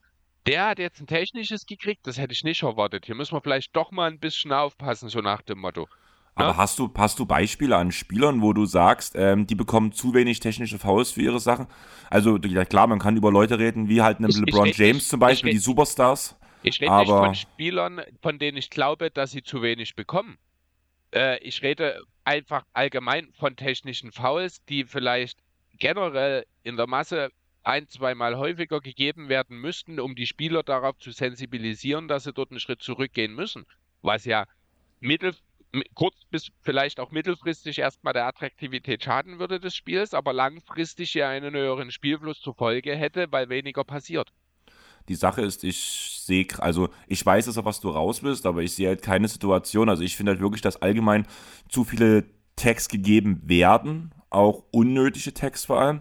Und es ist ganz, ganz selten mal, dass ich sage, da hättest du jetzt äh, ein technisches oder ein unsportliches geben müssen, obwohl es nicht gegeben wurde. Also ich sehe halt ganz wenig Situationen, wo du halt wirklich, sag ich mal, neben mir ähm, den Kawhi Leonard als Beispiel, der ja nun wirklich nicht bekannt dafür ist, viele technische zu sammeln, ähm, der oder so der oder Spieler, die dieses Saubermann-Image haben, hast du ja ganz selten, dass die halt auch, die haben ja nicht ohne Grund dieses Saubermann-Image, weil sie halt wenig Scheiße auf dem Feld bauen, im Anführungsstrichen. Weißt du, was ja, ich raus will? Aber, vielleicht musst du dann halt dort auch in dem Wissen, dass das jemand ist, bei dem du sonst ein Auge zudrücken würdest, vielleicht dann aber eben das Technische geben. Ja, das auf jeden Fall. Also ich rede ja, nicht von Auge ja, zudrücken. Darum geht's mir ja. Okay, weil ich finde, aber ich, mir geht es halt gerade um den Punkt, wenn ich Spiele gucke, passiert mir sehr, sehr wenig, dass ich sage, okay, das war jetzt aber ein technisches. Und das wurde nie gepfiffen, weil ich finde eher, es werden zu viele technische raus, ähm, schon rausgefeuert. Das ist halt der Punkt. Das passiert ja, ganz, ganz sind selten. Wir uns ja alle einig, dass es zu viele sind grundsätzlich. Es ist ja, also das ist ja aber auch der, die Politik der Liga letzten Endes. Ich würde das gar nicht mal unbedingt als Regelwerk-Auslegung sehen, sondern ich würde das eher als wirklich Ligapolitik sehen mit diesem bescheidenen Saubermann-Image, Familien-Image, was man halt auch, finde ich, mittlerweile langsam ein kleines bisschen auf die Spitze treibt, weil man die Emotionen aus den Spielen saugt damit. Ähm, ja, gebe ich dem Großen und Ganzen recht, aber ja, also keine Ahnung, also ich. Recht jetzt zu technischen Fouls, finde ich. Okay. Willst du über die Warriors reden, was sie im nächsten Jahr verändern sollen? Ja, da gibt es viele Fragezeichen, muss ich tatsächlich sagen. Also es wird eine spannende Sommer. Äh, Draymond Green hat eine Spieleroption über 27,5 Millionen. Darüber haben wir Anfang der Saison nach seinem Zusammenstoß mit Jordan Poole schon mal gesprochen, dass es dort ja, wirklich in jede Richtung gehen kann. Nach, der, nach dem Spiel heute hat er sich wohl sehr bedeckt gehalten oder keine klaren Aussagen gemacht. Auch Dante DiVincenzo hat eine Spieleroption. Das sind auch gleichzeitig, ich glaube, die zwei wichtigsten Namen, die, äh, über die man für den Sommer reden muss. Da würde ich dich ganz hm? kurz unterbrechen. Ähm, du warst vor der Saison ähm, überhaupt keine, kein Fan von der Dante DiVincenzo ähm, Akquise, sage ich mal, von dem Vertrag, den man ihm gegeben hat. Mhm. Würdest du jetzt im Nachhinein sagen, an Dante DiVincenzo's Stelle, ich ziehe die Option oder ich opte raus, weil ich einen besseren Vertrag bekomme? Der Vertrag ist 4,75 Millionen für nächstes Jahr wert. Natürlich kriegt er einen höheren. Also ja, der, aber nimmt die Position, äh, der nimmt die äh, Spieleroption ganz sicher nicht. Ja, aber du hast ja gesagt damals, dass du den Vertrag zu teuer findest. In dem, Kon in dem Kon in dem Kon in dem Kon Ich habe davon gesprochen, dass mir Dante Di Vincenzo bei den Warriors nicht gefällt. Ich so, wollte gerade sagen, habe ich nie geredet. Wir hatten einen Vertrag im Konstrukt der Warriors. Wie wichtig ist er, hätte man da nicht ähm, für das Geld einen besseren Spieler? Deswegen habe ich den Vertrag halt so mit reinbezogen damals. Weißt du, wie ich meine? Also der Vertrag an sich ist eigentlich ein guter Vertrag für Di Vincenzo. Di Vincenzo ist ein guter siebter, achter Mann in der Rotation.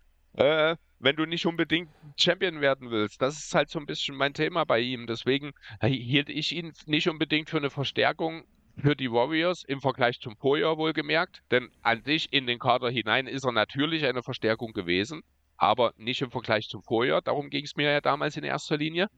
Ähm, aber ja, natürlich wird er irgendwo äh, einen Vertrag wahrscheinlich in Höhe der Midlevel bekommen und das ist völlig in Ordnung am Ende. Ähm, aber nicht bei Golden State. Und dann muss man sich natürlich auch nochmal fragen, ja, fragen dann, ob er, nee, es war ja eine Free Agent Signing von ihm, ne, wenn mich nicht alles yep. Ja, yep. nee, dann passt das. Ja, nee, aber ansonsten ist das.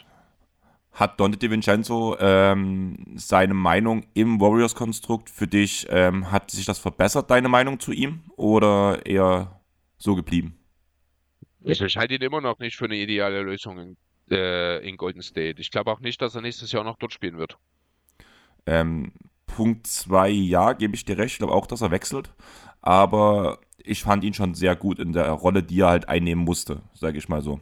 Als siebter, achter Mann, wie du es halt so schön auch beziffert hast. Ja, aber für den siebten, achten Mann gibst du halt keine Mid-Level aus. Ganz besonders nicht. Also, die Warriors könnten es ja ohnehin nicht, wahrscheinlich nächsten Sommer. Ähm, aber nicht, wenn du Contender werden willst, gibst du halt nicht, oder sein willst, dann gibst du halt nicht für deinen siebten, achten Mann die Mid-Level aus. Das ist, da brauchst du die Qualität eher in der Spitze. Dann ist Di Vincenzo nicht der Mann. Also ich glaube auch nicht, dass er bei einem Contender für eine Mid-Level unterkommt, sondern eher bei einem Team, das irgendwo so als Borderline Playoff-Team unterwegs ist. Wie würdest du Dante Di Vincenzo bei den Bulls sehen? Das wäre wahrscheinlich sogar genauso ein Team aus dieser Range, wo ich es mir vorstellen könnte. Weil da wird er halt auch ein paar ein bisschen Lead abfüllen, finde ich, ein bisschen Playmaking bringen, weil du hast ja gerade bei äh, den Bulls halt das Problem, dass deine primären Guards zumindest eher so diese Connector-Typen sind, die gerne den Ball weiterpassen, die auch ähm, da sehr schlau agieren, aber schon eher aus dem direkten Passing kommen und nicht aus dem Dribbling kommen. Klar, du hast Zach Levine, du hast DeMar Rosen, ein paar größere Spieler, die das halt bringen können, aber trotzdem nochmal so, noch mal so ein Spieler halt, der so ein bisschen Creation vom Flügel bringen kann, würde ich bei den Bulls schon sehr interessant finden. Ja, kann ich mir schon vorstellen, ob die Bulls das genauso sehen, wer weiß, aber das wäre auf jeden Fall eine Idee. Wie gesagt, grundsätzlich, ich glaube nicht, dass DiVincenzo bei den Warriors bleibt. Ich glaube, er wird ein bisschen mehr verdienen als die 4,7 Millionen, die er in seiner Option hat. Ich glaube nicht, dass wir mehr zu ihm sagen müssen. Draymond ist da schon eigentlich die interessantere Personalie.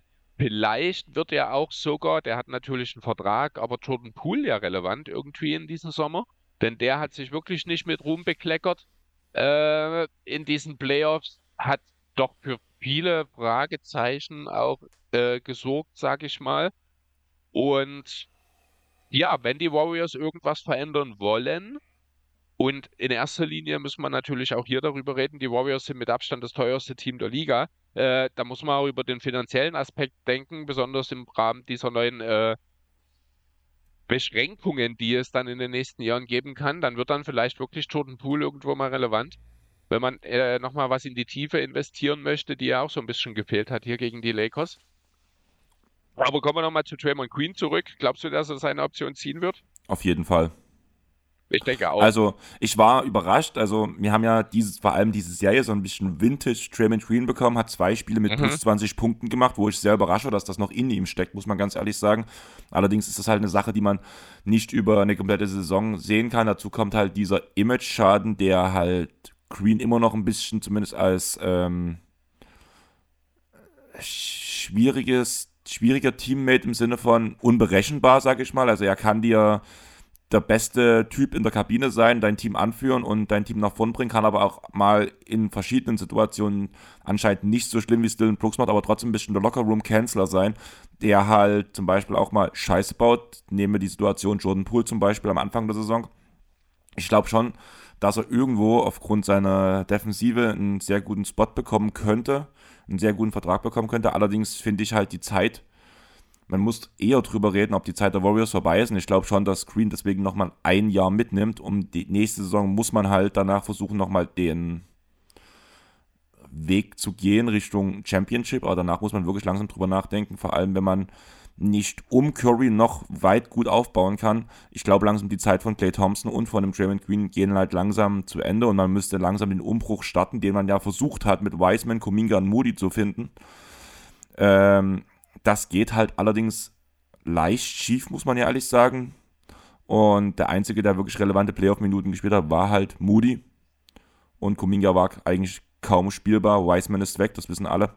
Pool, haben wir auch gesehen, der soll ja auch ein Teil der neuen Warriors werden.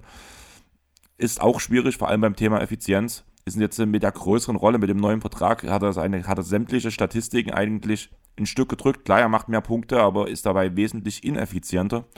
Und deswegen, die Warriors müssen sich auf einen Weg einstellen und ich glaube, dass der, dieser Weg ist nochmal ein Jahr Championship angreifen. Da wird Queen ein Teil von dem Team sein.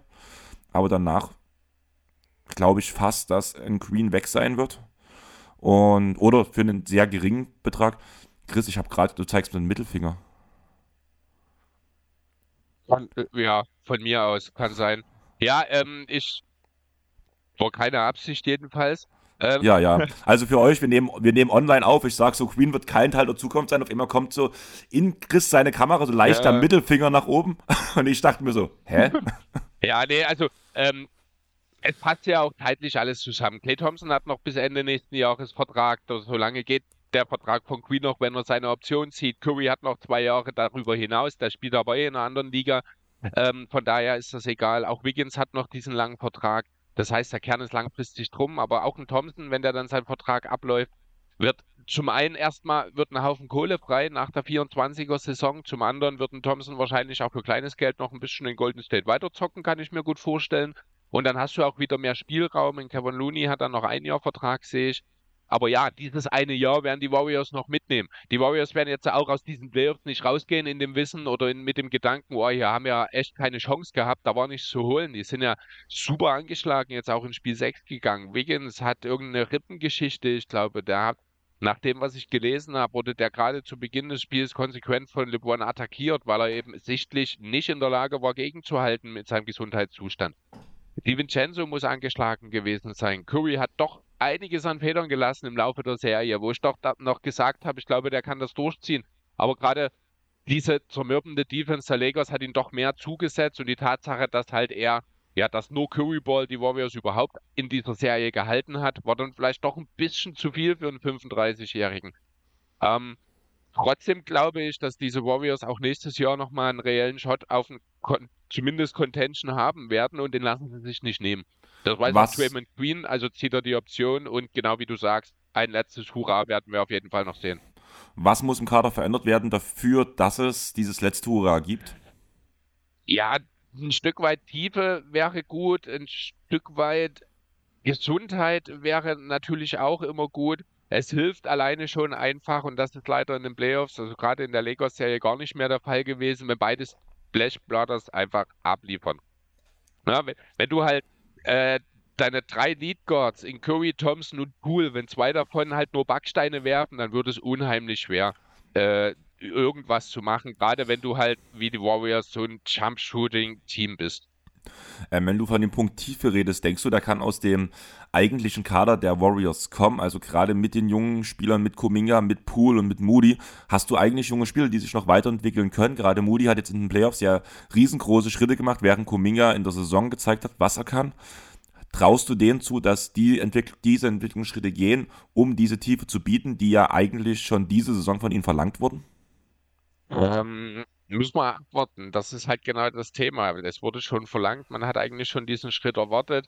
Kuminga hat ja auch mal hier und da in kurzer Phase auch gezeigt, dass er eigentlich ein gutes Matchup hätte in dieser Serie sein können, aber aus irgendeinem Grund vertraut Steve Kerr ihm nicht. Ähm, bei ihm müssen wir schauen, dass sich das nicht in eine ähnliche James Wiseman-Situation entwickelt, wenn ich ehrlich sein soll. Ich habe das Gefühl, dass die Warriors auch mit ihm nicht so richtig was anzufangen wissen gerade. Ähm, Moody ist da inzwischen einen Schritt weiter.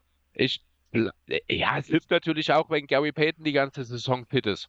Das kommt auch noch dazu. Dann sind die Warriors insgesamt auch noch mal ein bisschen ein besseres Team. Ansonsten wird man schon sich auch außerhalb umschauen müssen und wenn man versuchen will, sich wirklich zu verbessern nochmal und das über einen Trade versuchen möchte, dann kommst du nicht an dem Namen Jordan Poole vorbei. Ja, aber allerdings ist ja Pool momentan, bin ich der Meinung, ein sehr großes Minusgeschäft. Also ich finde das schon schwierig, dass du für aber Pool tradest. Hm.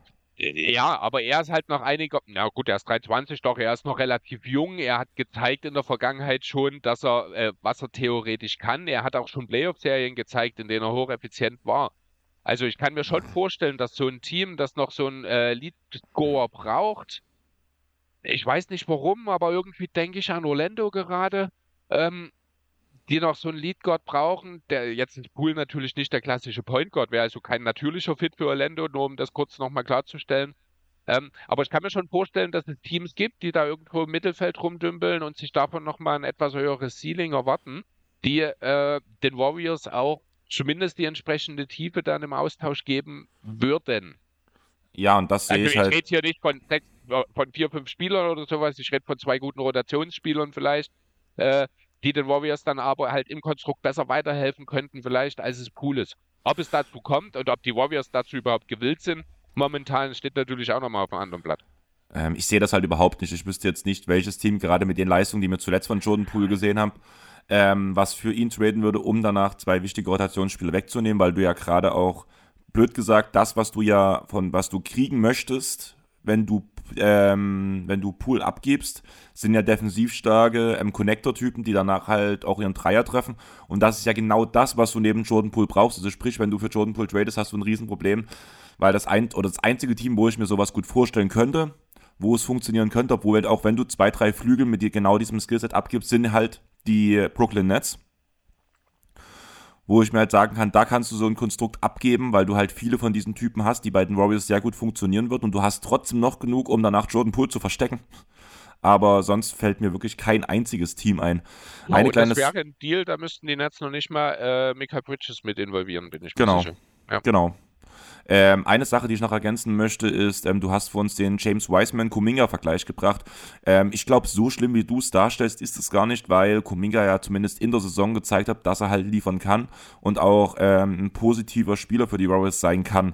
In den Playoffs sah es dann halt echt mies aus, aber Wiseman hat es ja nicht mal in der Saison gebracht. Also das muss man ja wirklich sehen. Wiseman wurde nicht umsonst mal in die G-League geschickt zum Beispiel auch. Hat keine Minuten gesehen. Kuminga wurde vorgezogen. Ich sehe schon, dass man mit Kuminga arbeiten kann und will bei den Warriors, aber dass man ihm zumindest in den Playoff-Minuten derzeit noch nichts zugetraut hat und dass Kuminga schon Teil der längeren Zukunft der Warriors sein soll, solange die Verträge und man sich ein, äh, stimmen und die, äh, man sich einig wird.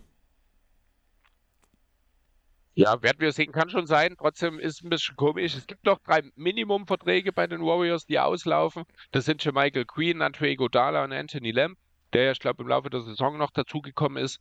Ähm, ja, ähm, Anthony Lamb hat ein Two-Way gehabt und wo, der wurde bloß konvertiert, damit er Playoffs spielen es, kann. Dann, ja, genau, dann ist das ein Rest of Season Minimum Deal letzten Endes für ihn, genau. Äh, ja, Iggy, wenn er noch ein Jahr ranhängen will, bin ich mir sicher, werden die Warriors auch nochmal einen Roster-Spot für ihn haben. Michael Green wird wahrscheinlich auch nochmal ein Minimum von den Warriors angeboten bekommen. Vielleicht spekuliert er ein kleines bisschen darauf, dass er irgendwo nochmal ein bisschen mehr als das Minimum verdienen kann. Das kann ich mir durchaus vorstellen. Als Stretch Big Backup-Center würde er durchaus seine Rolle auch woanders finden. Würde mich aber auch nicht wundern, wenn er auch wieder zum Minimum bei den Warriors bleibt. Jo. Wollen wir zur nächsten Serie gehen? Mhm. Und das sind die New York Knicks gegen die Miami Heat. Und auch dieses Spiel hat sich in der letzten Nacht, äh, diese Serie hat sich in der letzten Nacht entschieden. In Spiel 6 haben die Miami Heat die Knicks jetzt endgültig ähm, aus den Playoffs rausgeschossen. Ähm, war eine spannende Serie, war eine interessante Serie zwischen ähm, Fifth und Eighth Seed, muss man ja ganz ehrlich sagen, ungewöhnlich für die zweite Runde. Aber es war trotzdem gut anzuschauen. Vor allem Brunson hat unglaubliche Leistungen gebracht. Vor allem in Spiel 5 hat er ja die Miami Heat nochmal ins Wanken gebracht, kann man ja sagen, indem man danach sich das Spiel 6, äh, 5 geholt hat und dann auf, sechs, auf die sechs Spiele Serie verlängert hat. Julius Randle hat auch zumindest am Ende der Serie besser gespielt als noch am Anfang der Playoffs. Barrett hat einen Riesenschritt in den Playoffs gemacht, muss ich sagen. Das hätte ich nicht von ihm erwartet, dass er das kann. Und vor allem nicht in, dieser Play in diesen Playoffs. Und ja, was machen wir jetzt aus diesen Knicks oder willst du erst noch mal ganz kurz was zur Serie sagen? Ja, am Ende war so ein bisschen doch. Du hast letzte Woche noch Tom Thibodeau als äh, besten Playoff-Coach in diesem Jahr abgestempelt. Ich finde nein, ihm na, ich habe Spo, ich habe Spo, ich als Top 3 haben wir, wir haben über die Top 3 geredet. Nee, nee, nee, war, hast, nein, Spo war Tipps. meine Nummer 1. Spo war meine Nummer 1. Du hast Tipps als den besten Coach nein. in Playoff. Nee? Okay, nein, das ist gut. Quatsch. Egal, Spo gut, okay, war meine Nummer 1. Okay, nee, dann passt das. Also das muss man ganz deutlich sagen. Äh, Spoelstra war hier ein sehr, sehr großer Faktor äh, mal wieder. Also immer, wenn du ein Team hast, das im Grunde genommen aus zwei Stars und, und einer Undrafted Army besteht, wo Spieler wie Duncan Robinson, die eigentlich nur eine Sache können, von der Bank wichtige Minuten spielen, ohne dem Team zu sehr zu schaden, dann musst du dem Coach einfach so unheimlich viel Kredit geben, wie man eigentlich nur kann. Also was er exposed war wieder mal aus diesem Team, das ja eigentlich nicht mal was in der zweiten Playoff-Runde zu suchen hat, gerade nach diesem Auftakt in die Play-ins gegen die Hawks, ähm, dass die jetzt in den Conference Finals stehen, das ist echt Wahnsinn. Also erstmal fetten Respekt an die Heat, fetten Respekt an Jimmy Butler und Bam Adebayo, die dieses Team dort angeführt haben. Und ja, letztlich in erster Linie Jalen Brunson und äh, RJ Barrett, ja, kontern konnten. Ähm, und ja, was machen wir jetzt mit den Knicks am Ende? Ich die mag dieses Shooting. Team. Ich mag dieses Team. Die Knicks haben einen unheimlich guten Kern. Brunson, Barrett, Hart. Ich habe hinter Randall und Robinson habe ich Fragezeichen gesetzt, weil Robinson ja ein bisschen äh, unzufrieden war im Laufe der Saison, wobei ich denke, dass sich das wieder einigermaßen gelegt hat. Über Randalls Zukunft müssen wir vielleicht ein bisschen intensiver früher oder später mal reden. Dazu gibt es so viel talentierte, relativ junge Spieler noch, die dort äh, diesen Kern ergänzen. Denn Quentin Crimes, der inzwischen zur Starting Five gehört, dieses äh, Backcourt-Trio aus, äh, nicht Backcourt, sondern Backup-Trio aus Quickly, aus Chopin, aus Hartenstein, die so viel Spaß machen. Ähm, dann hast du dort einen Derrick Rose, der ja spielerisch gar keine Rolle mehr gespielt hat, aber als Mentor so wichtig war, dass die Knicks es nicht mal nötig gehalten haben, seinen 15 Millionen Vertrag zur Deadline loszuwerden. Ich mag dieses Team unheimlich gern. Die haben eine richtig, richtig gute Zukunft vor sich. Und ja, ich finde, die Knicks sind so ein Team aus der Kategorie im Sommer. Alles kann, nichts muss. Ähm, ein Name, den man auch noch erwähnen muss, ist Evan Fournier. Das war ja genau dasselbe Ding wie bei Derrick Rose. Er war out of rotation, man hat ihn trotzdem Kader behalten. Diese zwei Jungs, muss man wirklich sagen, die wissen ganz genau, sie spielen heute nicht und tun trotzdem die ganze Pre-Game-Routine mit vollem Ernst gehen jeden Drill mit. Das finde ich so beeindruckend. Auch wenn du die Interviews hörst, wie sie sich im Training für die jungen Spieler einsetzen. Ich glaube, die beiden sind ein wichtiger Punkt. Total überbezahlt, muss man ganz ehrlich sagen. Also du hast schon gesagt, die 15 Millionen Rose, ich glaube, von je 20 Millionen. Bei, bei Fournier war man durchaus bereit, ihn auch zur Deadline abzugeben. Bei Rose gab es ja nicht mal wirklich ernsthafte Gerüchte, weil die Knicks ihn einfach auch als Lockerroom-Präsenz so wichtig halten. Da hat Fournier natürlich auch seinen Einfluss. Aber ich glaube, Fournier hätte man schon gerne einfach aus Kostengründen noch im Februar abgegeben. Ich glaube auch einfach, weil man Fournier rein vom Skillset halt auch leichter hätte losbekommen. Einfach weil er halt dieser Sharpshooter ist, ein Dreierwerfer kann halt jeder irgendwo immer gebrauchen, auch wenn er seinen Dreier halt die letzte Zeit nicht mehr trifft. Das war, auch der Grund im Endeffekt, warum dieser teure Vertrag nicht unter die Leute gebracht werden konnte, aber rein vom mhm. Skillset war er halt einfach der Spieler, der auch mehr verfügbar im Normalfall ist als ein Derrick Rose, muss man ja ganz ehrlich sagen, der halt nicht so verletzungsanfällig ist, den man deswegen leicht hätte losbekommen können, aber einfach aufgrund der Leistung, die jetzt in den letzten Jahr, beziehungsweise auch in den letzten Jahren, Jahren, muss man ja wirklich sagen, die er War gezeigt ja, hat. Schon auch. Genau, da ist der Vertrag einfach viel, viel zu hoch. Und da wäre halt genau der Punkt, ein von je in seiner Topform würde den New York Knicks extrem helfen, weil das, was am Endeffekt den Knicks das Genick gebrochen hat gegen die Heat, war, dass die äh, Miami Heat die ganze Zeit von den Non-Shootern weggeholfen haben. Und du hast vor uns schon angesprochen, wie Clay Thompson und ähm, ein Jordan Poole ihr neues Haus gebaut haben. Man muss ehrlich sagen, egal wie viel Liebe ich für den Jungen habe, aber da hat ähm, Josh Hart da unten dich mitgeliefert. Ja, auch äh, auch Toppin hat da jetzt, was das angeht, nicht unbedingt, nee, Quatsch, bin ich in der falschen. Aber stimmt, Josh Hart war da jetzt wirklich auch nicht der Renner dazu.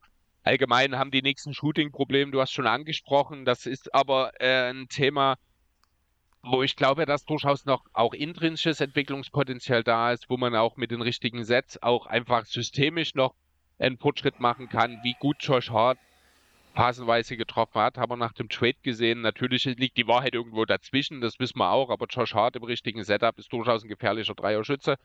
Das haben die Heat halt auch einfach den Nix gut weggenommen.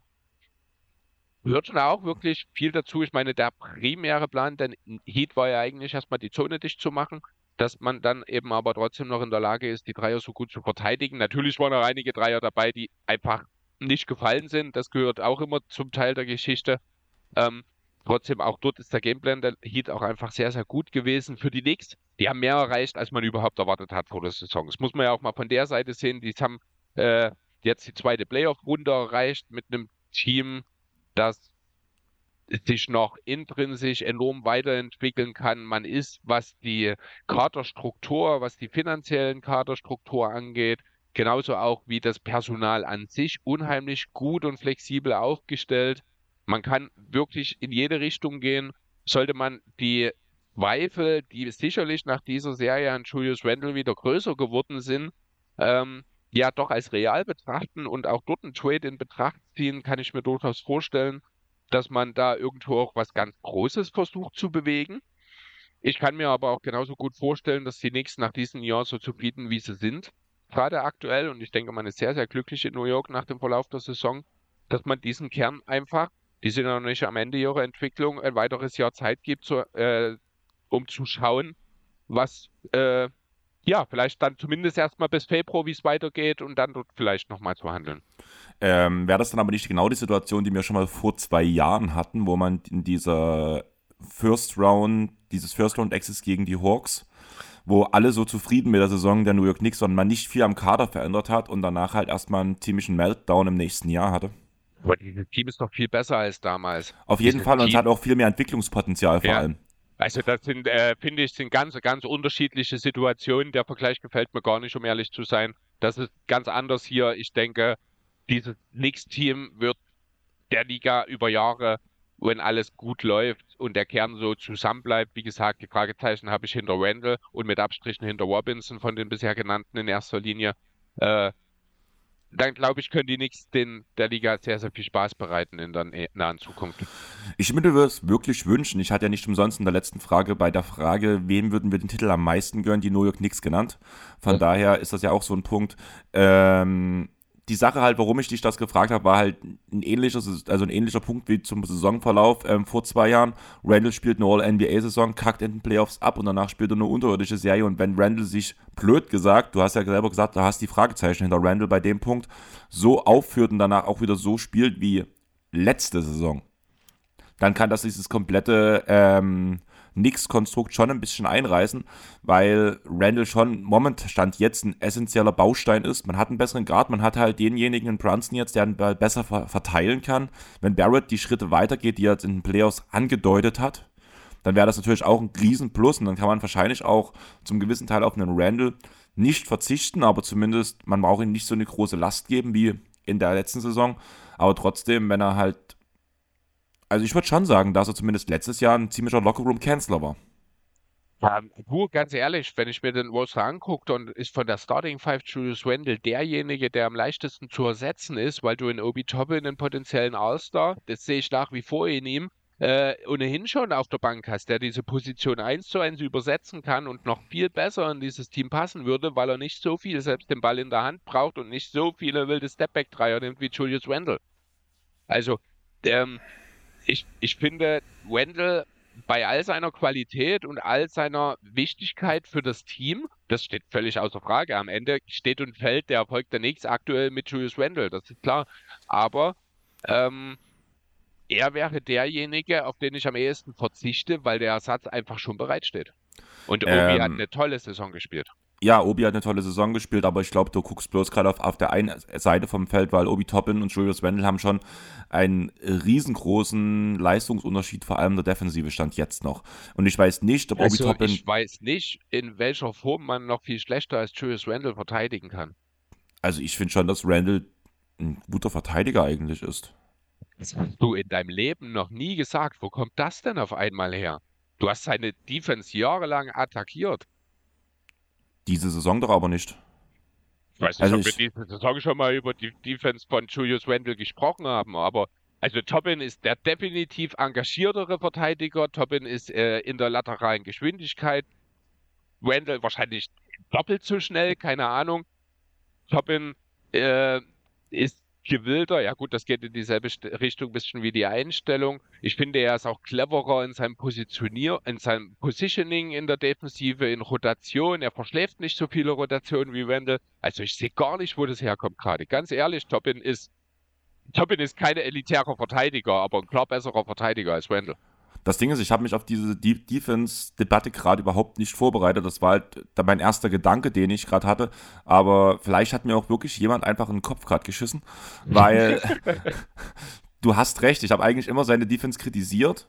Jetzt so im Rückblick auf diese Saison, was ich gesehen habe, fand ich es eigentlich dieses Jahr gar nicht so schlecht und eigentlich auch positiver, vor allem als Toppen. Aber da würde ich mir halt, also nehmt das aus meiner Sicht gerade mal einfach nicht zu ernst, gerade weil ich würde mir das einfach nochmal angucken und vielleicht reden wir nächste Woche nochmal über Julius Randle, seine Defense im Vergleich zu Obi Toppins Defense, weil ich habe mich jetzt, wie gesagt, auf diese Debatte nicht vorbereitet, habe jetzt auch keine Stats gecheckt dazu, das war jetzt aus dem Kopf heraus und deswegen würde ich mir das einfach nochmal angucken. Also ich habe das auch, ich bin da, du hast ja meine Reaktion gemerkt, ich war sehr irritiert von dieser Aussage, ich habe da auch nicht mitgerechnet, aber ich bin mir auch sicher, ähm, vielleicht mache ich die Diskrepanz jetzt ein bisschen größer, als sie ist. Ich will jetzt Toppin, was das angeht, auch nicht in den Himmel loben, aber das, was Wendell defensiv jetzt gerade auch in der Serie gegen die Knicks angeboten hat, fand ich doch an einigen Stellen schon ein bisschen fragwürdig. Da hat mir einfach dieser letzte Schritt gefehlt, der letzte Wille, was zu machen, da auch einfach mal äh, einfach mal das Arm heben, um wenigstens ein bisschen irgendwas zu beeinflussen. Nicht mal das kommt teilweise von ihm. Hat mir ein, einstellungseinsatzmäßig überhaupt nicht gefallen. Jo. Hast du jetzt noch was? Wollen wir zur nächsten Serie kommen? Ähm, wir haben bei den Knicks, lass mich mal noch mal kurz schauen. Ach so, das ist ja noch zum Thema, alles ist möglich, alles kann, nichts muss. Die Knicks sind natürlich, abgesehen von dem 24er Pick, äh, haben sie auch alle eigenen First Rounder. Nee, Quatsch, abgesehen von diesem Jahr. Dieses Jahr nehmen sie gar nicht am Draft teil. 24 haben sie den eigenen, bekommen vielleicht sogar noch weitere, weil man ja aus Detroit, Washington und Dallas ein paar protectede äh, First Rounder hat, die bis 29 irgendwann mal ankommen. Äh, man hat also durchaus auch Draft-Potenzial, um den einen oder anderen größeren Deal zu machen. Gleichzeitig eben die beiden, äh, nee, Quatsch, die Teamoption von Derrick Rose, die natürlich nicht gezogen wird. Und, das ist die andere Seite, Josh Hart wird natürlich seine 13 Millionen Spieleroption auch nicht nehmen. Aber da bin ich mir sicher, der wird verlängert. Da gibt es überhaupt keine Diskussion. Josh Hart und die Knicks, das scheint mir eine kleine Liebesgeschichte zu sein. Was würdest du ihm geben? Eigentlich genau das. Eigentlich ich würde ihm genau ein bisschen das. mehr geben. Also ein bisschen mehr würde ich schon. Er hat, äh, er gehört definitiv zu den besseren Rollenspielern in dieser Liga, finde ich. Ähm, 20 natürlich nicht, aber ich kann mir schon so 16, 17 im Jahr, kann ich mir schon vorstellen, dass du für ihn gibst, weil er halt auch über die Zahlen hinaus so einen enormen Wert für dieses Team hat. Ja, ich war halt so im Kopf bei, Kopf bei 15, aber das hm, ist halt ja, ungefähr das, so dasselbe, sage ich mal 13 ja. oder 15, das macht im Endeffekt danach ist Kraut nicht fett. Ja, du, ähm, du die Sache ja ist bisschen, halt. Du musst es ja ein bisschen auch sehen, viele Verträge in der NBA sind ja ansteigen. Und wenn du von 13 kommst und einen ansteigenden Vertrag hast, dann tut er dir äh, in vier Jahren natürlich nicht so weh wie der, der von 15 ausgeht, weil da können dann schon mal 4 Millionen Capspace dazwischen liegen. Ja, aber wenn du jetzt auf die 13 Millionen gehst, nochmal eine gute Saison spielst, der Cap sich wieder erhöht, dann kannst du ja das Jahr nochmal länger mitnehmen. Mhm. Und da ist Josh Hart ist ja noch in dem Alter, wo er erstmal sagen kann, nö, ich nehme die Player Option, ich, ich opte rein und tu danach lieber nochmal einen längerfristigen Vertrag in der Folgesaison unterschreiben, damit ich übers Alter hin länger abgesichert bin. Ja, aber das ins Alter abgesichert sein machst du immer jetzt lang, anstatt jetzt kurz und später vielleicht lang. Du hast immer das Risiko, dass du dich im nächsten Jahr verletzt. Deswegen werden solche Optionen für gewöhnlich nicht genommen. Es sei denn, es ist eine, die deutlich über deinem eigenen Marktwert ist. Und das ist bei Josh Hart nicht der Fall. Deswegen wird der hier und jetzt in diesem Sommer einen langen Vertrag unterzeichnen. Und zwar bei den Knicks. Ja, bin ich auch der Meinung. Man hat es schon an seiner Haarpracht gesehen. Also kaum ja, Spieler genau. hat sich so für die Knicks committed wie ein Josh Hart, vor allem wenn er erst zur Trading Deadline kam. Mhm. Aber ja, ein Spieler, der sich auch committed hat, ähm, ist Devin Booker zu den Phoenix Suns, auch wenn er beim Pre Media Day nach dem Spiel 6 nicht mehr anwesend war. Was mhm. war los in Phoenix? Tja, ich würde sagen, man hat gemerkt, dass eine Überperformance von Devin Booker und ein maximal offensiv durchschnittlicher Kevin Durant, also durchschnittlich für seine Verhältnisse, nicht für Liga-Verhältnisse, das sind zwei ganz andere Klassen, ähm, ja, dass die einfach nicht reichen, um ein Team wie die Nuggets, die eine so außergewöhnlich gut geölte Offensivmaschine sind, zu schlagen. Das ist das, was viele ja schon äh, im Vorfeld angesprochen haben. Die Top 4, wenn dort einer fehlt oder wenn dort einer oder zwei nicht liefern, dann wird es für die Suns unheimlich schwer, irgendwas zu reißen. Ja, dann ist Chris Paul ausgefallen. Die Andre Eden war nah am Totalausfall in dieser Serie, muss ich sagen. Und dann reicht es einfach nicht. Ist am Ende ausgefallen. Er hat das letzte Spiel nicht gespielt. Ja, ähm, ja genau. Aber dann reicht es am Ende einfach nicht. Booker und Durant alleine reichen nicht. Booker hat ja dann, ich glaube, im letzten Spiel auch nicht mehr die absurden Leistungen hinlegen können, die die Suns ja im Endeffekt überhaupt erst in der Serie gehalten haben. Von daher, ja, völlig folgerichtiges Conference Semifinal aus für die Suns. Oder siehst muss du das ich, anders? Muss ich dir leider recht geben. Ähm, die Denver Nuggets sind das Team mit, mit dem Miami Heat zusammen, die mich am meisten diese Saison oder diese Playoffs überraschen weil ich das wirklich nicht gesehen habe. Für mich gingen die Denver Nuggets halt wirklich in die zweite Runde und dann ist egal, gegen welches Team es gegangen wäre, wäre Schluss gewesen. Ich habe diesen Sieg gegen die Timberwolves gesehen. Alle anderen Teams, die nach noch in den Playoffs drin hätten stehen können, sage ich mal so. Also Platz 1 bis oder Platz 2 bis 7 hätte ich alle besser gesehen in den Playoffs ähm, als die Denver Nuggets im Besten. Weil du kein Believer bist ja, ich belief auch nächste Serie nicht, weil ich auch wieder auf die Lakers gehe. Ich tippe wieder gegen die Nuggets. Und es ist einfach, ich glaube, die Nuggets haben dieses Jahr der perfekt, also den, den, die perfekten Umstände, sage ich mal, Liga-Umstände, um vielleicht wirklich nach dem Titel zu greifen, muss man ganz ehrlich sagen. Allerdings sehe ich das in den standardmäßigen Playoffs, wie wir sie aus den letzten Jahren kennen, würden sie bei Weitem nicht dastehen, wo sie jetzt gerade marschieren. Und klar, Jokic, absurde Leistungen, Jamal Murray, ähm, gute Leistung, Aaron Gordon spielt gerade mal durchschnittlich, zumindest offensiv gesehen. Und trotzdem steht man da, wo man steht. Und ich glaube, da kann sich schon noch ein bisschen was in die richtige Richtung entwickeln. Ähm, also dein Vergleich mit vergangenen Playoff-Serien, der stinkt gewaltig, weil dort weder Murray noch Putter auch nur ansatzweise im Vollbesitz ihrer Kräfte waren. Deswegen sind diese Vergleiche ganz, ganz schwierig. Ich bin mir sicher, wären die beiden in den letzten Jahren fit gewesen, hätten wir auch schon äh, deutlich bessere Nuggets in den Playoffs gesehen, die aber auch noch ein Stück vom, äh, vom Titel-Contender wirklich oder von dem realistischen Chance auf den Titel entfernt gewesen wären.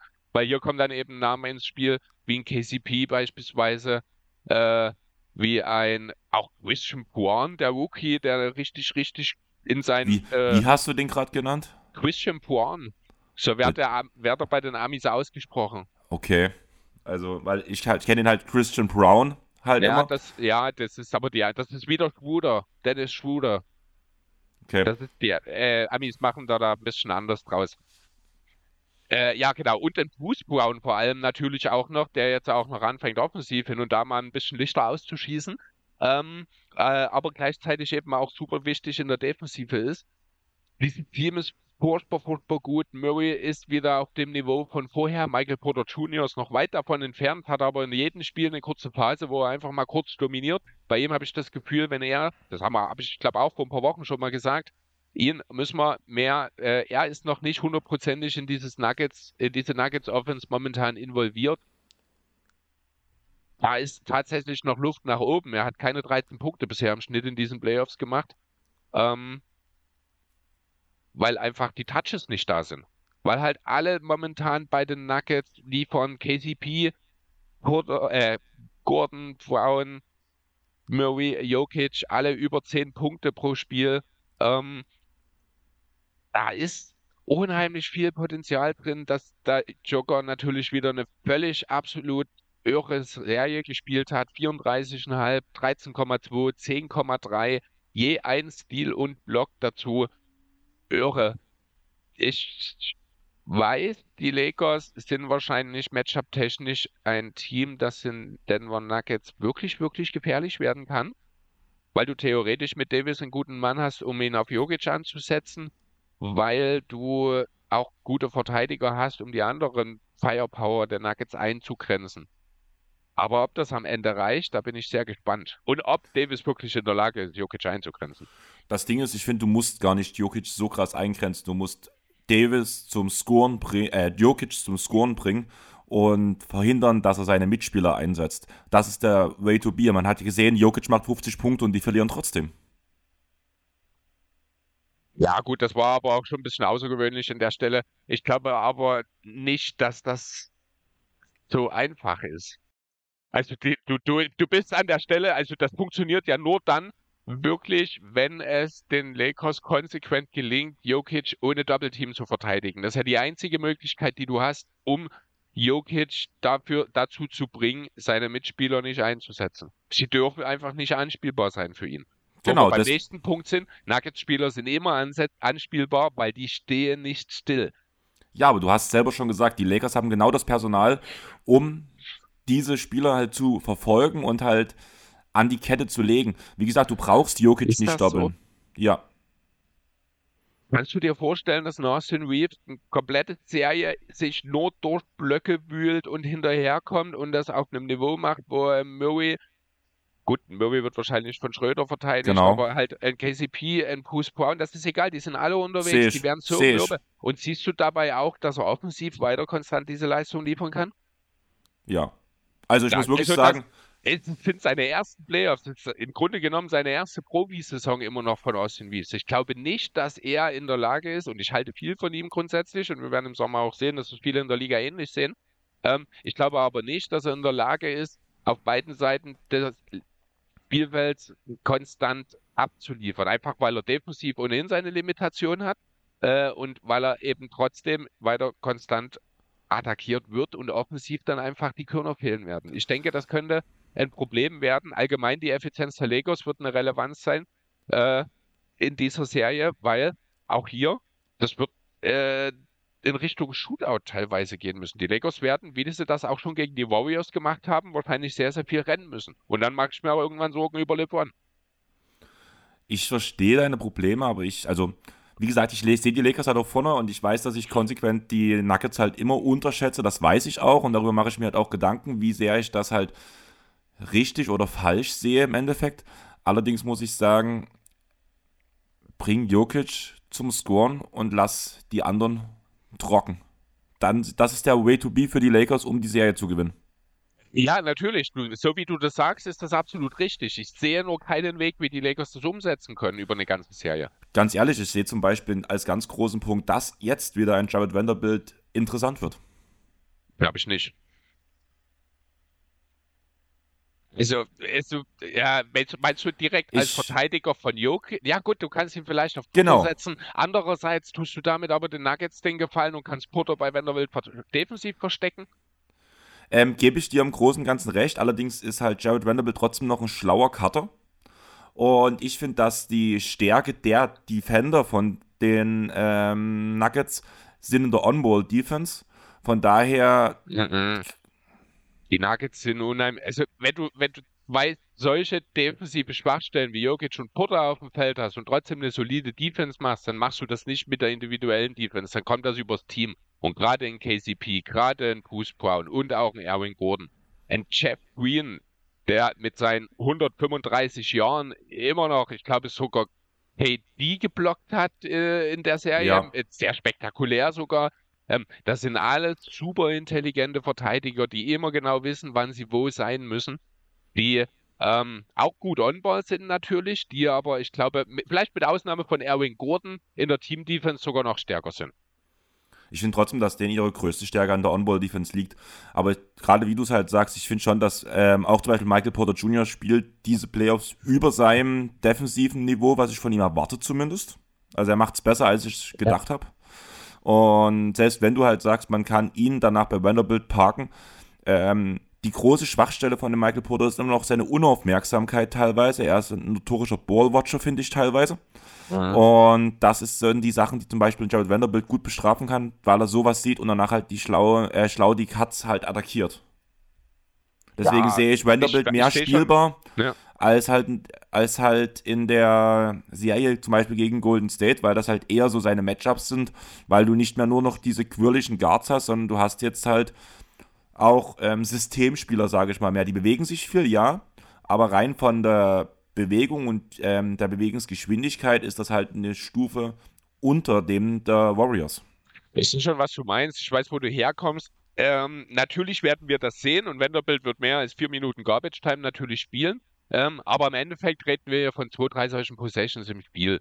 Die werden nicht den ganz großen Unterschied machen. Ich glaube nicht, dass das den Lakers wert ist am Ende.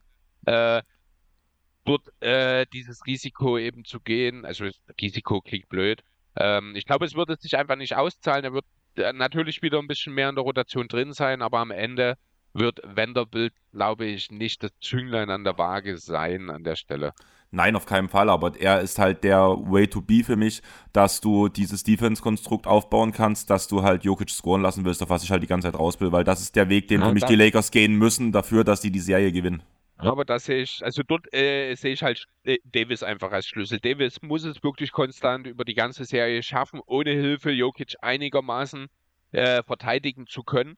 Na, und mit einigermaßen rede ich nicht davon, dass er ihn bei 40% aus dem Feld hält oder irgendwas. Jokic wird gegen jeden Spieler 60% Two-Shooting mit geschlossenen Augen hinlegen.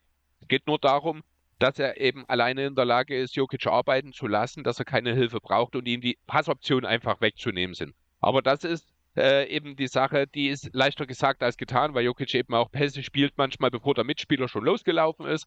Äh, und weil halt die Nuggets allgemein eben auch einfach immer viel unterwegs sind. Natürlich sind die Lakers, das haben wir auch gesehen, mit LeBron, der ja Blaze durchaus auch mal sehr aufmerksam vorausschaut. Ich denke an den Turnover von Draymond Green da in der letzten Possession in Spiel 4 oder 5.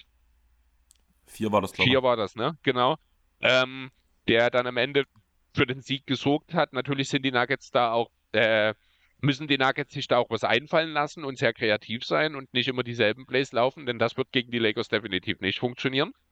Aber ich glaube, dass eben die Nuggets mit ihrem sehr, sehr guten Coaching, mit ihrem super ausgewogenen Kader, äh, definitiv sehr, sehr gute Chancen gegen die Lakers haben werden. Aber ich kann mir auch gut vorstellen, dass die Serie über sieben geht. Ähm, ja, glaube ich auch. Sechs oder sieben Spiele wird es mindestens ja. geben.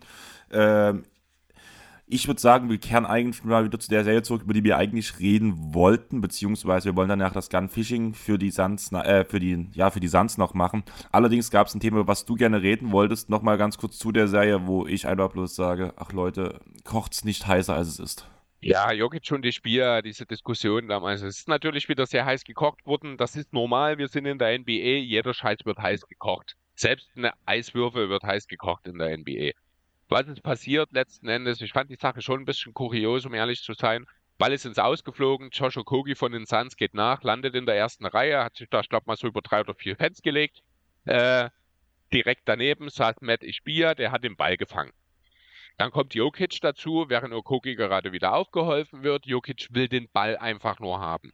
Und ich, ich, ich blöder Name übrigens, macht das Dümmste, was ein Mensch in dieser Situation tun kann. Er hält den Ball fest. Das geht nicht. Das ist absolut eigentlich für jeden anderen ein Grund, dass er aus der Halle geflogen, äh, geschmissen wird. Das müssen wir mal ganz deutlich so sagen. Ähm, dann ist der Ball irgendwie, keine Ahnung, wie über Okogi, äh, die andere Seite quasi gefallen. Jokic versucht immer noch den Ball zu kommen und Ispia gibt nicht nach. Versucht sich auf einmal neben Jokic aufzublustern und quatscht ihn irgendwie voll und dann hat Jokic mal einen ganz kleinen Schubser gegeben, so nach dem Motto, setz dich wieder. Das ist ja im Grunde die Geschichte gewesen. Dann wollte jemand Jokic den Ball zuwerfen. Okogi, der inzwischen widerstand, hat den Arm hochgerissen, hat sich den Ball genommen, ist gegangen. Und Jokic stand dann so da, das fand ich auch super geil, hat dann so kurz die Schultern gezuckt, den Arm hoch. Ja, dann geht's eben auch so. Ja, also man hat sehr deutlich gemerkt, Jokic wollte die ganze Zeit nur den Ball. Alles andere hat ihn nicht interessiert. Und niemand außer den Schiedsrichtern hat das Recht, einem Spieler in so einer Situation den Ball zu verweigern. Ich finde es unmöglich, dass Jokic eine Strafe dafür bekommen hat, muss ich ganz ehrlich sagen. Also ich sehe es sehr Jokic-lastig, wie du die ganze Sache schilderst, aber im Großen und Ganzen gebe ich dir halt recht. Ähm, zum einen, Ispir fängt den Ball, Okochi liegt genau neben ihm. Der Blick von Ispir, er hält den Ball, ist nicht, ich will dir den Ball nicht geben, aber der Blick von Ispir ist auf Okochi und er hält aus Instinkt den Ball fest. Der hat Jokic nee, nee, er guckt schon Jokic an und sagt, hör jetzt ab. Also ich glaube, was Ispir eigentlich will damit ist, hier äh, hier liegt gerade einer, hier muss es jetzt nicht um den Ball gehen. Die Grundintention von Ispia in der Situation verstehe ich durchaus. Genau. Die spielt aber überhaupt keine Rolle. Er ist ein Zuschauer in einem NBA-Spiel und er hat nicht das Recht, einem Spieler den Ball vorzuenthalten. Das dürfen nur die Schiedsrichter. Ähm, Ganz einfach. Situation hin oder her gebe ich dir bei dem Punkt halt wie gesagt recht. Aber trotzdem ist erst, also wenn Jok, in dem Moment, wo Jokic den Ball greift, in dem Moment guckt ich Spiel ihn auch erst an. Davor ist der Blick auf Okochi. Da kann mhm. ich mir schon vorstellen, dass halt einfach aus Reflex deine Hände noch um den Ball geschlossen sind. Weiter geht's danach. Ähm, die, das Tag, was ähm, Jokic bekommt, ist berechtigt. Das musst du geben, weil in den Regularien steht, dass ein Spieler sich nicht in die Fans bewegen darf, außer wie so eine Aktion von ähm, Okochi. Das ist ja nach dieser Grenzfall, es ist halt nur mal die erste Reihe, ist ein bisschen schwierig, aber Jokic steht halt bei den Fans. Es ist Betreten des Zuschauerraums, dafür gibt es einen Tag, deswegen ist das Tag in Ordnung. Ich finde diese 25 Dollar, 1000 Dollar Strafe, finde ich total sinnlos. Das ist das, was ich, was ich kritisiere bei dem Punkt. Alles andere ist einfach zu heiß gekocht. Also ganz ehrlich, doch das Technische nicht in Ordnung. Wenn der Ball im Zuschauerraum ist, dann gehst du hin und holst ihn dir. Nein, das doch kein Technisches geben. Chris, es gibt die Regel, dass die Spieler dort nicht hingehen dürfen. Punkt. Dafür gibt es einen Tag. Das steht im Regelwerk so drin und dann ist das halt so. Und die müssten es aber in jedem Spiel ein Dutzend technische Fouls geben, oder? Ja, das Tag gibt es aber auch bloß dort, weil es danach eskaliert ist. Wenn das alles. Nee, ich sag dir, warum es das technische Foul gab, weil es Matty Spiel war. Nee. Doch, sag ich dir weil so, bei den anderen Fällen wäre diese Diskussion gar total, nicht so aufgekommen totaler Quatsch, Chris. Das steht im Regelwerk so drin und während es immer eskaliert, der Unterschied, den ich dir gebe, was passiert wäre. Jokic hätte beim normalen Fan auch das Tag bekommen. Allerdings wäre der Fan unter Halle verwiesen worden. Das wäre der das Unterschied gewesen. Das wäre ja. der Unterschied gewesen. Das Tag hätte es trotzdem gegeben. Okay. Gut, vielleicht, äh, dann ist vielleicht die Auslegung der Regel an der einen oder anderen Stelle ein bisschen fragwürdig, denn, äh, denn dann gibt es dort offensichtlich keine einheitliche Linie. Ähm, das, find, das, äh, Problem ist an der Sache ist, dass es meistens nicht eskaliert, weil halt, das habe ich auch dazu gelesen oder in einem Pod gehört, dass eigentlich so die ersten zwei, drei Reihen werden halt angewiesen, wenn der Ball zu euch fliegt, gebt den Ball direkt zum Schiedsrichter raus und behaltet den nicht in. Das ist halt der Punkt bei Isbier, was halt schiefgegangen ist. Und dadurch ist es eskaliert, in Anführungsstrichen. Also wie gesagt, es war halt nichts, es war dieser kleine Schubser. Man hat ja auch gesehen, wo danach Ispiel sich nach dem Spiel geäußert hat, per Tweet halt direkt rausgeknallt, was ich sehr sympathisch fand, muss ich sagen, dass er gesagt hat, ja, war scheiße, aber bitte Liga, gebt weder Jokic äh, eine Sperre noch eine, noch eine Strafe. Ja, aber wirklich Reue habe ich dort auch nie empfunden, als ich das gelesen habe das war schon, das war dumm gelaufen. Das hat ja auch nichts mit Treue zu tun. Ich finde halt, wie gesagt. Ich finde schon, dass nein, gar nicht, überhaupt nicht. mindestens eine Entschuldigung fallen lassen sollte. Und das habe ich in dem nicht. Tweet nicht gesehen. Finde ich überhaupt nicht. Finde ich totaler Quatsch, dass er sich dafür entschuldigen soll. Es lief halt, es war, lief ungünstig, es ist eine blöde Situation, wie er halt geschrieben hat. Es war eine dumme Situation. Und dass er halt auch sagt, direkt von vornherein sagt, ähm, bitte, also blöd gesagt, bitte Liga, gibt ihm keine Strafe. Finde ich völlig in Ordnung. Ja, ich, dieser Satz finde ich, das ist äh, Eigenschutz, ganz ehrlich. Und ich sage, ich gebe dir für die ganze Sache recht, wenn es nicht diese eine Situation gegeben hätte, wo sich ich Spieler neben Jokic nochmal, und da ist der Ball schon lange weg, nochmal aufblustert, ihm richtig auf die Pelle drückt und ihn aus 20 Zentimeter äh, Entfernung irgendwas ins Gesicht brüllt. Dort, wo Jokic dann eben ihn kurz wegschubst. Das ist der Also Punkt. er brüllt nicht, er aufblustern sehe ich in dem Moment auch nicht. Also ich finde, du tust das gerade völlig übertreiben. Also wirklich ich, völlig. Ich, ich, muss ganz ehrlich sagen, ich finde das Verhalten von Ispia dort in der Stelle, ich finde das unmöglich. Und ich glaube, man hat von Seiten der Liga nicht mal für nötig gehalten, äh, ihn dazu zumindest mal irgendwas in Form einer Rüge oder sowas aussprechen. Denn das ist, finde ich, sollte schon noch passieren. Ich glaube, du hast du hast bei dem Punkt eine viel zu große Jokic Nuggets Brille auf. Also ich habe noch, also zumindest auch aus unserer Bubble bist du derjenige, wo ich am meisten sowas höre. Also alle anderen haben so gesagt, also auch ähnlich meine Meinung, wie ich es halt auch sehe. Und du tust das als einziger gefühlt zu aufplustern. Also deswegen habe ich dir auch im Vorhinein gesagt, ich will gar nicht lange zu überreden, weil ich finde, das ist ein, das ist ein Thema, was erwähnt werden sollte, aber danach halt nicht mal ausformuliert, weil die Sache hat sich ja selbst erklärt. Selbst diese Sache, das Spiel danach, wo sie sich vor dem Spiel treffen, Jokic, ich spiele den Ball hinschmeißt und sagt, zahlst du jetzt meine 25.000 Dollar Strafe und die lachen sich bloß an. Das ist halt die Sache so, wie es lief und gut ist. Das hat, man hat immer Meinungsverschiedenheiten und die Sache wird halt von den Medien einfach zu hoch gekocht. Ich, ich verstehe das schon alles, das ist ja auch richtig. Ich will das auch nicht. Das ist jetzt vielleicht alles ein bisschen äh, intensiver von mir rübergekommen, wie ich es meine. Was ich finde, ist, dass hier aber, und ich glaube nicht, dass du mir das wegreden kannst, dass hier schon mit zweierlei Maß gemessen wird. Zum die hätten einen, einfach beide keine Strafe bekommen sollen und Punkt. Vielleicht wäre die Sache damit auch erledigt gewesen. Ich finde, äh, man hätte das, also das ist insgesamt sehr, sehr schlecht von allen Seiten letzten Endes gehandhabt worden. Äh, aber ja, lass uns die Sache abschließen. Ja. Dann lass uns mal kurz auf den Suns-Kader gucken, weil da stehen gar nicht mehr so viele Spiele nächste Saison unter Vertrag. Eigentlich nur Kevin Durant, der noch drei Jahre zur Verfügung steht, Booker mit fünf Jahren, Aiton mit drei Jahren, Chris Paul zwei Jahre, beide Jahre sind ungarantiert. Ähm, Shemet ähm, steht noch drei Jahre mit einer Teamoption ähm, im Kader und Payne, wo ich mich gerade extrem verschrieben habe. Soll ich dir geschrieben, äh, soll ich dir mal sagen, wie viel Payne laut meinen Aufzeichnungen dem einem ungarantierten Jahr verdienen soll? Mhm. 605 Millionen. Mhm, fast. Fast. Waren es wahrscheinlich 6,5, denke ich mal. Ja, genau. Aber da hat sich ja, eine Null statt ja Kammer. Ja, der ist ja auch irgendwie ungarantiert, der Vertrag für nächstes Jahr für Payne. Da weiß genau. ich aber die Details nicht genau. Ja, spielt aber am Ende auch keine Rolle, weil die vier, fünf Spieler, die du fest unter Vertrag hast, Shemet Paul, Aiden, Booker und Durant, die verdienen halt zusammen schon mal 160 Millionen. Das heißt, egal was du machen willst, du wirst dich zwangsläufig über Minimumverträge, äh, vielleicht über eine Exception, wenn du eine bekommst, aber da das mal so teuer ist, wird das auch schwierig. Da kenne ich aber die Details jetzt gerade nicht. Wird auf jeden Fall sehr, sehr schwierig für die Nuggets, äh, für die Nuggets sage ich schon, für die Suns ihren Kader, äh, ja, gut aufzupolstern, weil man nicht so viele finanzielle Möglichkeiten hat. Wir haben jetzt schon äh, es gibt jetzt schon erste Gerüchte darüber, dass auch die Verträge von Aiden und Paul womöglich beweglich sein könnten. Gerade Aiden. Ich wollte äh, gerade sagen, der Tweet, der, ähm, die Aussage von Bleacher Report, dass aus internen Quellen der Suns-Organisation gesagt wird, dass man aggressiv nach einem Trade-Partner von Aiden sucht. Ja, und ich bin mir sicher, man wird auch einen finden. Dallas Mavericks sind ja da schon seit längerem dran, weil man in ihm durchaus was sieht, was ich ja theoretisch auch eigentlich noch irgendwo gerne sehen möchte, aber mittlerweile glaube ich, dass diese Aggressivität, die ihn einfach fehlt und die so wichtig für sein Spiel ist, dass das einfach nicht Teil seiner Natur ist. Das war also vielleicht auch von ihm gar nicht das unmittelbar, äh, das so mehr erwarten müssen, was wir vielleicht von dem Number One Pick damals erwartet haben. Chris Paul hat, ich glaube, die Hälfte seines Vertrages garantiert für die nächste Saison. Das sind etwa yep. 15 Millionen. Ähm, das ist dann natürlich auch ein Vertrag, den du womöglich irgendwo in Richtung dem Rebuild-Team dumpen könntest, theoretisch. Machst du aber nicht, wenn du keinen Gegenwert dafür bekommst und dass Cameron Payne nicht die Lösung als Starting Point Guard ist. Äh, das wissen wir alle. Ob es Booker vielleicht sein kann und man mit Komplementärspielern dort was machen kann, das wäre eine Überlegung wert. Aber auch dort kommen wir wieder an die finanziellen Beschränkungen, die die Suns haben.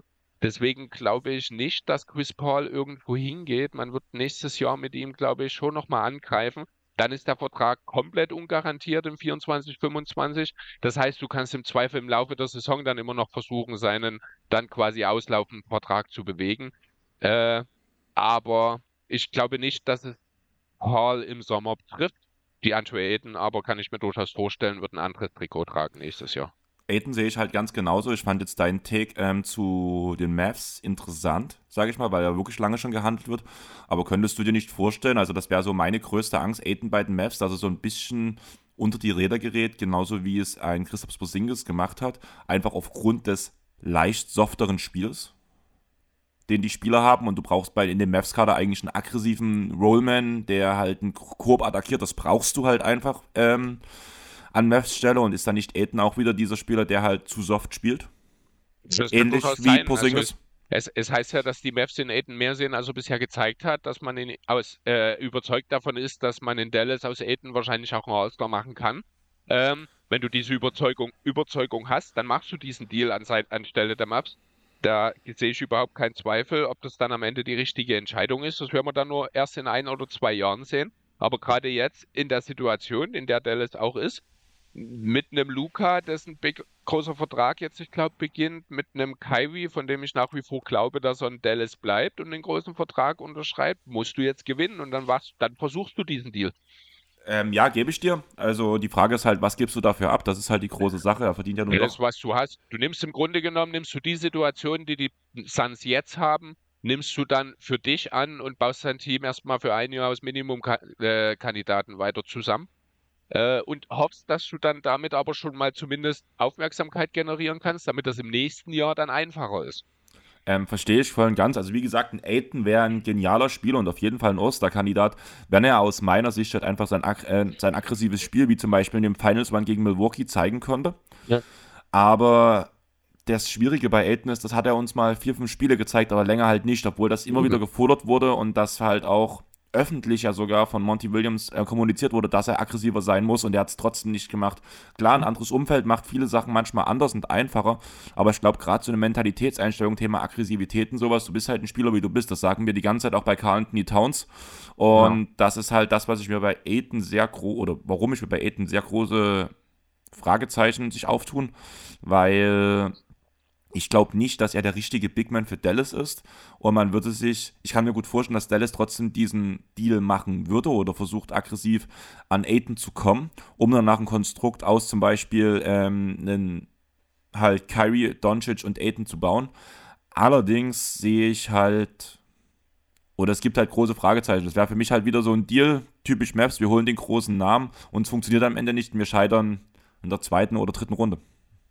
Ja, das kann durchaus passieren. Also man ist halt in Dallas offenbar überzeugt, dass man ihm diese Aggressivität beibringen kann, dass er der entscheidende, das entscheidende Puzzlestück sein kann. Das ist ein großes Risiko, dass man damit gehen würde. Aber ähm, ich kann durchaus verstehen, wie gesagt, in der Situation, in der Dallas ist, wenn man dieses Risiko eingeht.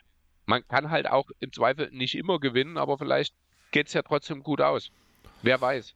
Fakt ist, so oder so, die Suns werden einige Baustellen in ihrem Kader haben. Einfach mal die Namen, die jetzt so auslaufen. Joey Quick, Bismack Biombo, äh, Josh Okogie, TJ Warren, Jock Landale, sind alles Spieler, die, deren Verträge auslaufen. Terrence Ross ist ja eh vom Free Agent Markt gekommen.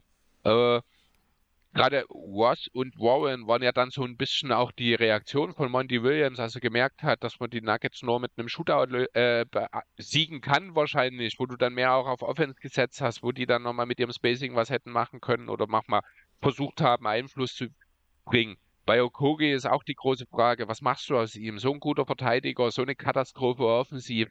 Was gibst du ihm? Kannst du ihn überhaupt halten? Gibt es vielleicht ein Team, das ihm mehr gibt als nur das Minimum? Kann ich mir durchaus vorstellen äh, wenn auch nicht viel mehr natürlich. Ähm, ich kann mir durchaus vorstellen, dass abgesehen von Booker, Durant, ja, und natürlich Shemmond und Payton, vielleicht gar kein anderer aus dieser Saison mehr äh, groß da ist. Kann aber auch sein, dass man viele der Minimumverträge vielleicht nochmal zum Minimum halten kann und dann noch die eine oder andere sinnvolle Ergänzung schafft. Ich weiß es nicht. Die Suns sind echt eine Wundertüte für den Sommer jetzt. Ähm, ja, gebe ich dir recht, aber gerade so die Verträge, wo du Bird Rights hast, also sei es Okochi oder Ron, ja. musst du halt ähm, schon versuchen, zumindest diese zu halten, weil Ron hat halt Potenzial. Okochi ist für die, Saison, äh, für die Regular Season ein sehr guter Verteidiger und ein sehr brauchbarer Spieler, aber dann halt in den Playoffs schwierig, ähnlich halt, ich würde am ehesten den Vergleich Matisse Talbot bringen. Ja. Und auch wenn Talbot ein besserer Verteidiger nochmal ist als Okochi, aber das ist halt so der nächste Vergleich, halt Non-Shooter mit guter Defense. Und ja, das sind schon die Leute, die du eigentlich halten sollst. Landale hat auch eine sehr gute Playoff-Runde gespielt, muss man sagen. Er wurde ja teilweise, war er der bessere Center als Aiden. Und das sind die Leute, die du halten musst. Die Team-Option für Ish Rainwright wirst du auch ziehen. Ist halt nur ein Minimum-Deal, von daher hat jetzt nur in der Saison ein bisschen was gezeigt. Also ein bisschen was im Sinne von, er kann mal auf dem Feld eingesetzt werden. Den nimmst du halt mit, aber beim Rest, also gerade holst du Biombo nochmal ein Jahr zurück. Damian Lee bekommt er irgendwo mehr als das Minimum. Ich kann mir das eigentlich fast nicht vorstellen. Da kannst du ja. dann auch fürs Minimum zurückholen. Aber ja, das sind halt die anderen Spieler. Du hast halt einfach keine Bird Rights für die anderen. Ja, richtig, eben, genau. Also das ist eben das, ist so ein bisschen die Situation, in der auch die Lakers in den letzten Jahren waren. Du hast halt deinen dein Star-Kern und du musst diesen auffüllen mit Minimumverträgen, mit eigentlich Rollenspielern, die dem Anspruch der Stars nicht gerecht werden. Ähm, und es muss halt alles zusammenpassen oder du brauchst dann halt diesen einen genialen Deal, wie es die Lakers in diesem Jahr gemacht haben, um ja, deine Ziele erreichen zu können. Also du wirst nur mit Booker und Durant wirst du keinen Titel holen. Das haben wir in diesem Jahr gesehen. Das wird auch in der Zukunft nicht einfacher, weil Durant wird eben auch nicht jünger. Muss man auch sehen. Er ist mit 34 nach Phoenix gekommen. Das wird jetzt, der wird jetzt auch nicht noch drei Jahre wahrscheinlich auf absolut elitären Niveau agieren können. Zumal man ja jetzt in diesen Playoffs durchaus die eine oder andere äh, ja, Frage an seine Effizienz hätte stellen können. Ähm, gebe ich dir im Großen und Ganzen recht. Ähm, trotzdem ist es eigentlich kein verlorenes Jahr, muss man ganz ehrlich sagen. Man hat dieses Jahr für einen Kevin Durant getradet. Man war klar, man war sich sehr bewusst, dass man seine Tiefe abgibt dafür. Und wenn es dieses Jahr nicht für den Titel reicht, wie es im Endeffekt jetzt passiert war, war das halt ein Übel, was man eingehen musste. Und jetzt in der, äh, in der Offseason kann man den Kader besser um die drei, vier Leute herum bauen, vielleicht auch den Kader nochmal ein bisschen umbauen, sodass es danach passt. Und erst nächstes Jahr muss der finale Shot auf, die, auf den Titel kommen. Ganz genau. Also das ist Plan. Deswegen wird man in Phoenix jetzt grundsätzlich auch nicht in Panik geraten. Man wird sich natürlich sehr, sehr intensiv mit den Personalien Aiden und Paul auseinandersetzen. Aber grundsätzlich, auch wenn ich natürlich gesagt habe, wenn du in der Saison für KD tradest, dann bist du erstmal einer der Top-Favoriten. Das hat sich jetzt als äh, nicht ganz so wahr herausgestellt. Trotzdem werden die Suns nächstes Jahr natürlich sehr relevant sein. Auch wenn momentan noch nicht so richtig sicher ist, wie das Team denn dann wirklich aussehen wird. Denn wenn es einen Trade für Aiden gibt, dann tut das natürlich der Tiefe der Suns unheimlich gut und dann wäre das eine große Problem, was man in diesem Jahr hatte, ja schon mal sehr gut kaschiert. Genau, man braucht halt vor allem in dem Kader jetzt noch ein bisschen Flügeltiefe, am besten einen Free-D-Shooter. So ein Michael Bridges würde so, dem Kader sehr Cam, gut tun. Genau, Cam Johnson oder Michael Bridges, Jake hm. Crowder vielleicht, ne? Hm, genau, diese Spieler würden halt eigentlich ganz gut reinpassen. Crowder hätte seinen Starter-Spot, ne? Also man ja, muss man ja ehrlich sagen. Aber ja, ähm, ich würde sagen, wir kommen zur letzten, also Serie, zum letzten Team, was schon den ersten Hecht wahrscheinlich aus, aus dem, gibt es einen See in Memphis, gezogen hat. In den Tennessee gibt es mit Sicherheit Seen. Okay. Ich habe gehört, der Hecht ist der am schwersten zubereitende Fisch. Keine Ahnung, kann ich dir nicht der sagen. Hat, ich bin kein Fischfreund. Der, der, hat nämlich, der hat nämlich Y-Kreten. Aha. Weißt du, woher ich diese Information genommen habe? Keine Ahnung, aus dem Internet nehme ich an. Hagrids Hütte. Ah, okay. Manu ist, äh. Manu ist Angler. Okay. Und im siebten Teil tun die Jungs, also tun Harry, Ron und Hermine, die ganze Zeit Hecht essen. Und da haben die sich in der Folge drüber unterhalten, wie schwer Hecht zuzubereiten ist. Okay. Ähm, übrigens, der Mississippi River fließt durch Memphis. Gibt es da Hechte drin? Das weiß ich nicht und darüber reden wir jetzt auch nicht. Ach, schade. Kleiner, kleiner Spoiler, weil ich es einfach wirklich lustig finde. Buch 7 habe ich mich extrem drüber aufgeregt. Ähm, die tun ja sich sehr viel Mühe geben beim Angeln, Harry, Ron und Hermine. Und Ende vom Lied, irgendein anderer ist draußen unterwegs, selber Fluss, Accio Fisch. Angeln für Man Anfänger. An, fand ich super. Muss, musste ich kurz sagen, weil ich habe wirklich gelacht, wo ich die letzte Folge gehört habe. Lass uns zurück zum Fischen der Memphis Grizzlies gehen. Man muss ja wirklich sagen, äh, man ist 2-4 gegen die Lakers ausgeschieden. Man hat hart gekämpft, man hatte mit Verletzungen vor allem zu kämpfen, weil ja ähm, weder Brandon Clark noch Stephen Adams in den Playoffs mitwirken konnten. Innerhalb der Serie hat auch Jamo Rand einige, ein oder anderthalb Spiele gefehlt. Man ist im Endeffekt 2-4 rausgestittert. Würdest du sagen, mit fitten Grizzlies, wenn alle zur Verfügung gestanden hätten, hätten die Grizzlies die Lakers gekickt? Das ist eine super theoretische Frage. Natürlich sind die beiden Spieler, die den Grizzlies in dieser Serie gefehlt haben, mit Clark und äh, Adams, genau die Spieler, die am wenigsten wahrscheinlich hätten gegen die Lakers fehlen sollen. Jetzt mal abgesehen natürlich von Triple J und Morant und Bane. Äh, von daher, also es hat natürlich der grundsätzlichen Zonenpräsenz der Lakers, die ohnehin sehr stark ist, nochmal extrem geholfen. Die Tatsache dazu, dass die Grizzlies jetzt ja auch nicht unbedingt das Team sind, das vor, Shootings strotzt hat natürlich dem Gameplan der Lakers noch zusätzlich in die Hand gespielt oder in die Hände gespielt. Ob jetzt Adams und Clark den ultimativen Unterschied ausgemacht hätten, weiß ich nicht. Ich glaube, es wäre insgesamt auf jeden Fall enger geworden, da sind wir uns einig. Es hätte durchaus auch sein können, dass es für die Grizzlies dann gereicht hätte.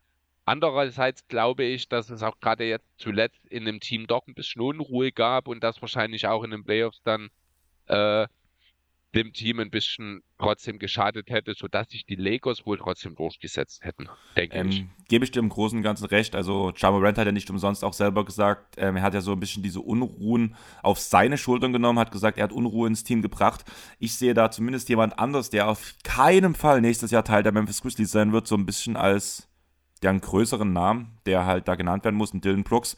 Das ist auch der einzige Spieler, der wahrscheinlich nächste Saison nicht im Trikot der Memphis Grizzlies auflaufen wird, weil der einzige ja. andere Spieler, der keinen festen Vertrag hat, ist Tillman und der hat aber eine Team-Option, von daher, den werden sie auf jeden Fall fürs Minimum dort weiterhin behalten und der Rest vom Kader hat noch alle aktiv, haben alle noch aktive Verträge. Ja, genau, also der Kern steht, dass man sich so schnell, so deutlich auch äh, gegenüber Dylan Brooks positioniert, hat mich ein bisschen überrascht, das muss ich ehrlich sagen. Trotzdem ist es wohl folgerichtig, dass man ihn dort aus diesem Team, also Unruheherd, einfach rausstreicht. Ich bin mir ziemlich sicher, er wird weiter in der Liga bleiben. Er ist jetzt ein All-NBA-Verteidiger. Das hilft ihm natürlich sehr in dem Zusammenhang. Die Heat haben sich wohl auch schon so ein bisschen als Favorit herauskristallisiert. Kann ich mir auch gut vorstellen, ja. dass das ein Team ist, wo sie ihn, der kriegt dort halt auch einfach mal einen Tritt in den Arsch, wenn er sich nicht benimmt.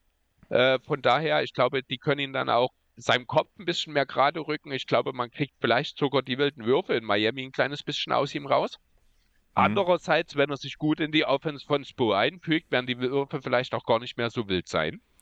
Von daher ja. kann ich mir auch vorstellen, dass die Effizienz von ihm vielleicht sogar in Miami durchaus ein bisschen steigen könnte. Und dann wird aus Dylan Brooks wieder ein sehr, sehr wertvoller Spieler, wenn er dazu noch die Klappe halten kann. Also gerade in Miami das ist halt so diese typische Dog-Mentalität, sage ich mal so. Und da passt er halt sehr, sehr gut rein, muss man sagen. Ja. Also irgendwie, ich hatte das noch gar nicht gehört, dass Miami sehr interessiert an ihm sein soll, muss ich sagen. Das ging irgendwie an mir vorbei. Aber das mhm. gefällt mir sehr gut, diese Aussage. Der Rest ja, vom Kader, der, der, Rest, der Rest vom safe. Kader ist jung, ist talentiert, kann man weiterentwickeln. Was fehlt, ist Flügeltiefe, Flügel-Defense. Und obwohl Dylan Brooks ein Guard war, äh, ist er ein Spieler, der halt trotzdem auch die großen Spieler mal verteidigen konnte, die Flügel verteidigen konnte. Das geht jetzt völlig ab. Der Punkt Shooting ist auch ein großes Thema, weil man da eigentlich fast bloß Desmond Bain hat, muss man sagen. Klar, man kann mit Leuten Art. wie Santi Aldama oder Luke Kenata halt auch noch was bringen, aber das sind halt alles so ein bisschen One-Trick-Ponys und im Idealfall braucht man noch einen guten Freen D-Man. Vielleicht gibt man auch ein bisschen seiner Tiefe ab, um vielleicht für Spieler wie OG Ananobi oder halt irgendeinen aus dem ganzen Brooklyn-Konstrukt zu traden. Das wäre eigentlich so der Idealfall, aber sonst warte ab, lass den Kader sich entwickeln und danach tu immer bloß kleine Stellschrauben so holen. Und dann würde ich sagen, funktioniert das schon. Im Idealfall sagt noch ein seinen Trade um Dylan Brooks ein, allerdings glaube ich nicht, dass das so gut funktionieren könnte. Außer. Das ist vom Tisch.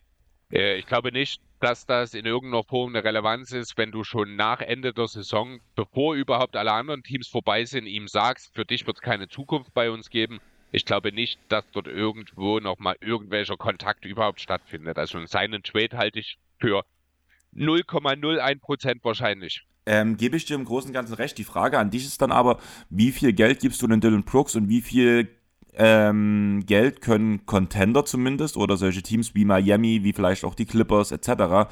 freischaufeln, um Dylan Brooks. Brooks ist ein perfekter Mid-Level-Spieler. Denkst du nicht, dass er mehr will? der, ja. kann Gold, was er will, ja. der wird nicht mehr bekommen.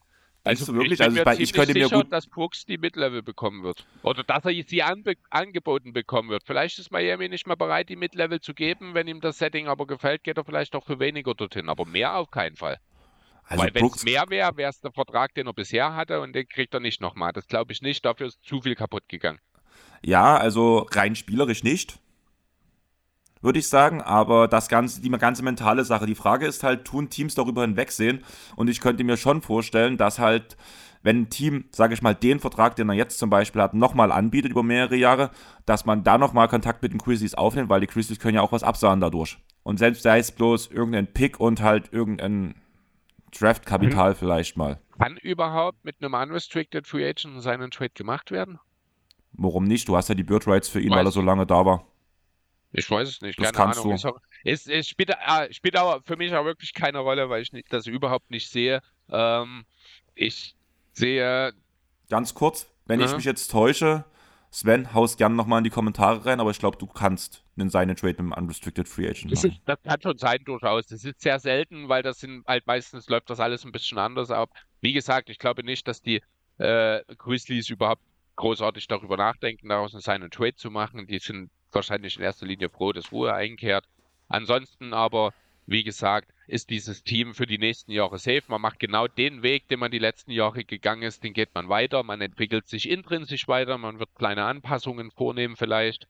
Äh, man wird immer auf der Suche sein nach dem einen Spieler, der vielleicht den Unterschied ausmacht. In Michael Bridges, in Anunobi, wo man ja im Februar schon mal dran war. Danach wird man weiter schauen. Die Schatzkiste ist weiter gut gefüllt. Man hat auch einige junge Talente, die man in den Raum werfen kann. Äh, Memphis wird nach wie vor nur besser werden. Ja, gebe ich dir ganz gro- im groben recht. Ich würde auch sagen, damit ist Memphis das Thema eigentlich abgehakt. Kommen wir zum letzten Thema, was ich bei mir auf der Liste stehen habe. Kommen wir vom Unruhestifter zum Teammate of the Year. Das ist True Holiday geworden, um mit das Positiven ähm, abzusetzen. Er hat es jetzt zum dritten Mal gewonnen. Das hat bis jetzt noch keiner geschafft. Außerdem hat er ihn jetzt Back-to-Back geholt. Das gab es auch noch nie. Und es wurden insgesamt aus jeder Conference sechs Spieler nominiert keine, es gab nicht zwei Spieler aus demselben Team. Und ich weiß nicht, ob du es gelesen hast. Ich würde dich einfach mal raten lassen, welche Spieler denkst du sind so Kandidaten für den Teammate of the Year? Keine Ahnung, geht mir auch völlig ab, um ehrlich zu sein. Ich habe nur zu seiner Frau, weil du gerade den Namen gesagt hast, fällt mir ein, die kommt nämlich in die äh, US Football, also Fußball Hall of Fame jetzt, ich glaube, ist die eingeladen worden. Mit Landon Donovan, der ja auch mal in Deutschland gespielt hat. Äh, Lauren Holiday, seine Frau. Okay. Ja, aber ansonsten, äh, ja, Teammate of the Year, keine Ahnung. Das ist dafür interessiere ich mich auch nicht so sehr, wenn ich ganz ehrlich sein soll. Okay, ich habe gedacht, wir machen zum Abschluss ein kleines so, was du denkst. Aber ich kann dir auch Ja, einfach, wenn du versteh mich willst. nicht falsch, aber wir sind seit über zwei Stunden dabei. Ich muss auch ehrlich gesagt schon eine ganze Weile dringend aufs Klo. Ja, ich auch. Dann lass uns einfach die Namen droppen und dann die Sache bitte zum Ende bringen. Okay. Ähm, Michael Bridges, du kannst ja immer dazu was sagen. Zumindest Das- kurze Aussage. Ja, das wäre vielleicht sogar einer gewesen, den ich genannt hätte. Darius Garland, Wäre jetzt in dem Kontext mir noch nie aufgefallen. ähm, Udonis Haslam, Das klingt logisch, ja. Derrick Rose, Auch. Grant Williams, Könnte ich nicht beurteilen in dem Zusammenhang. Harrison Barnes, Äh, auf jeden Fall, ja. Der ist da schon bekannt in diese Richtung. Stephen Hat er den Curry. nicht sogar schon mal gewonnen? Ich glaube ja. Ja, ne? Oder war Ja. das dieser Community Award, den er gewonnen hatte? Kann auch sein, ja. Da gibt es ja verschiedene, ja. Äh, Community Award, das war der, der den Spot gewonnen hat dieses Jahr, ne? Kann sein. Äh, wer war der letzte? Steph Curry? Steph Curry, ja. Ja, ist Logisch. auch, denke ich, genau. Aaron Also- Gordon, Schwer zu sagen. Kann ich nicht viel dazu sagen, ehrlich gesagt. Jaron Jackson Jr., Ist jetzt auch kein Name in dem Kontext, der mir schon mal aufgefallen ist, zumindest. okay. Damian Lee, Genau, so. Damian Lillard. Natürlich. Völlig berechtigt auch. Das sind die zwölf Namen. Jetzt wissen wir anscheinend, wer die besten Teammates der gesamten Liga sind. Immerhin Mhm. Ist das eine kleine Auswahl von vielen Spielern. Und ja, Chris, wir haben es geschafft. Wir müssen beide auf Toilette.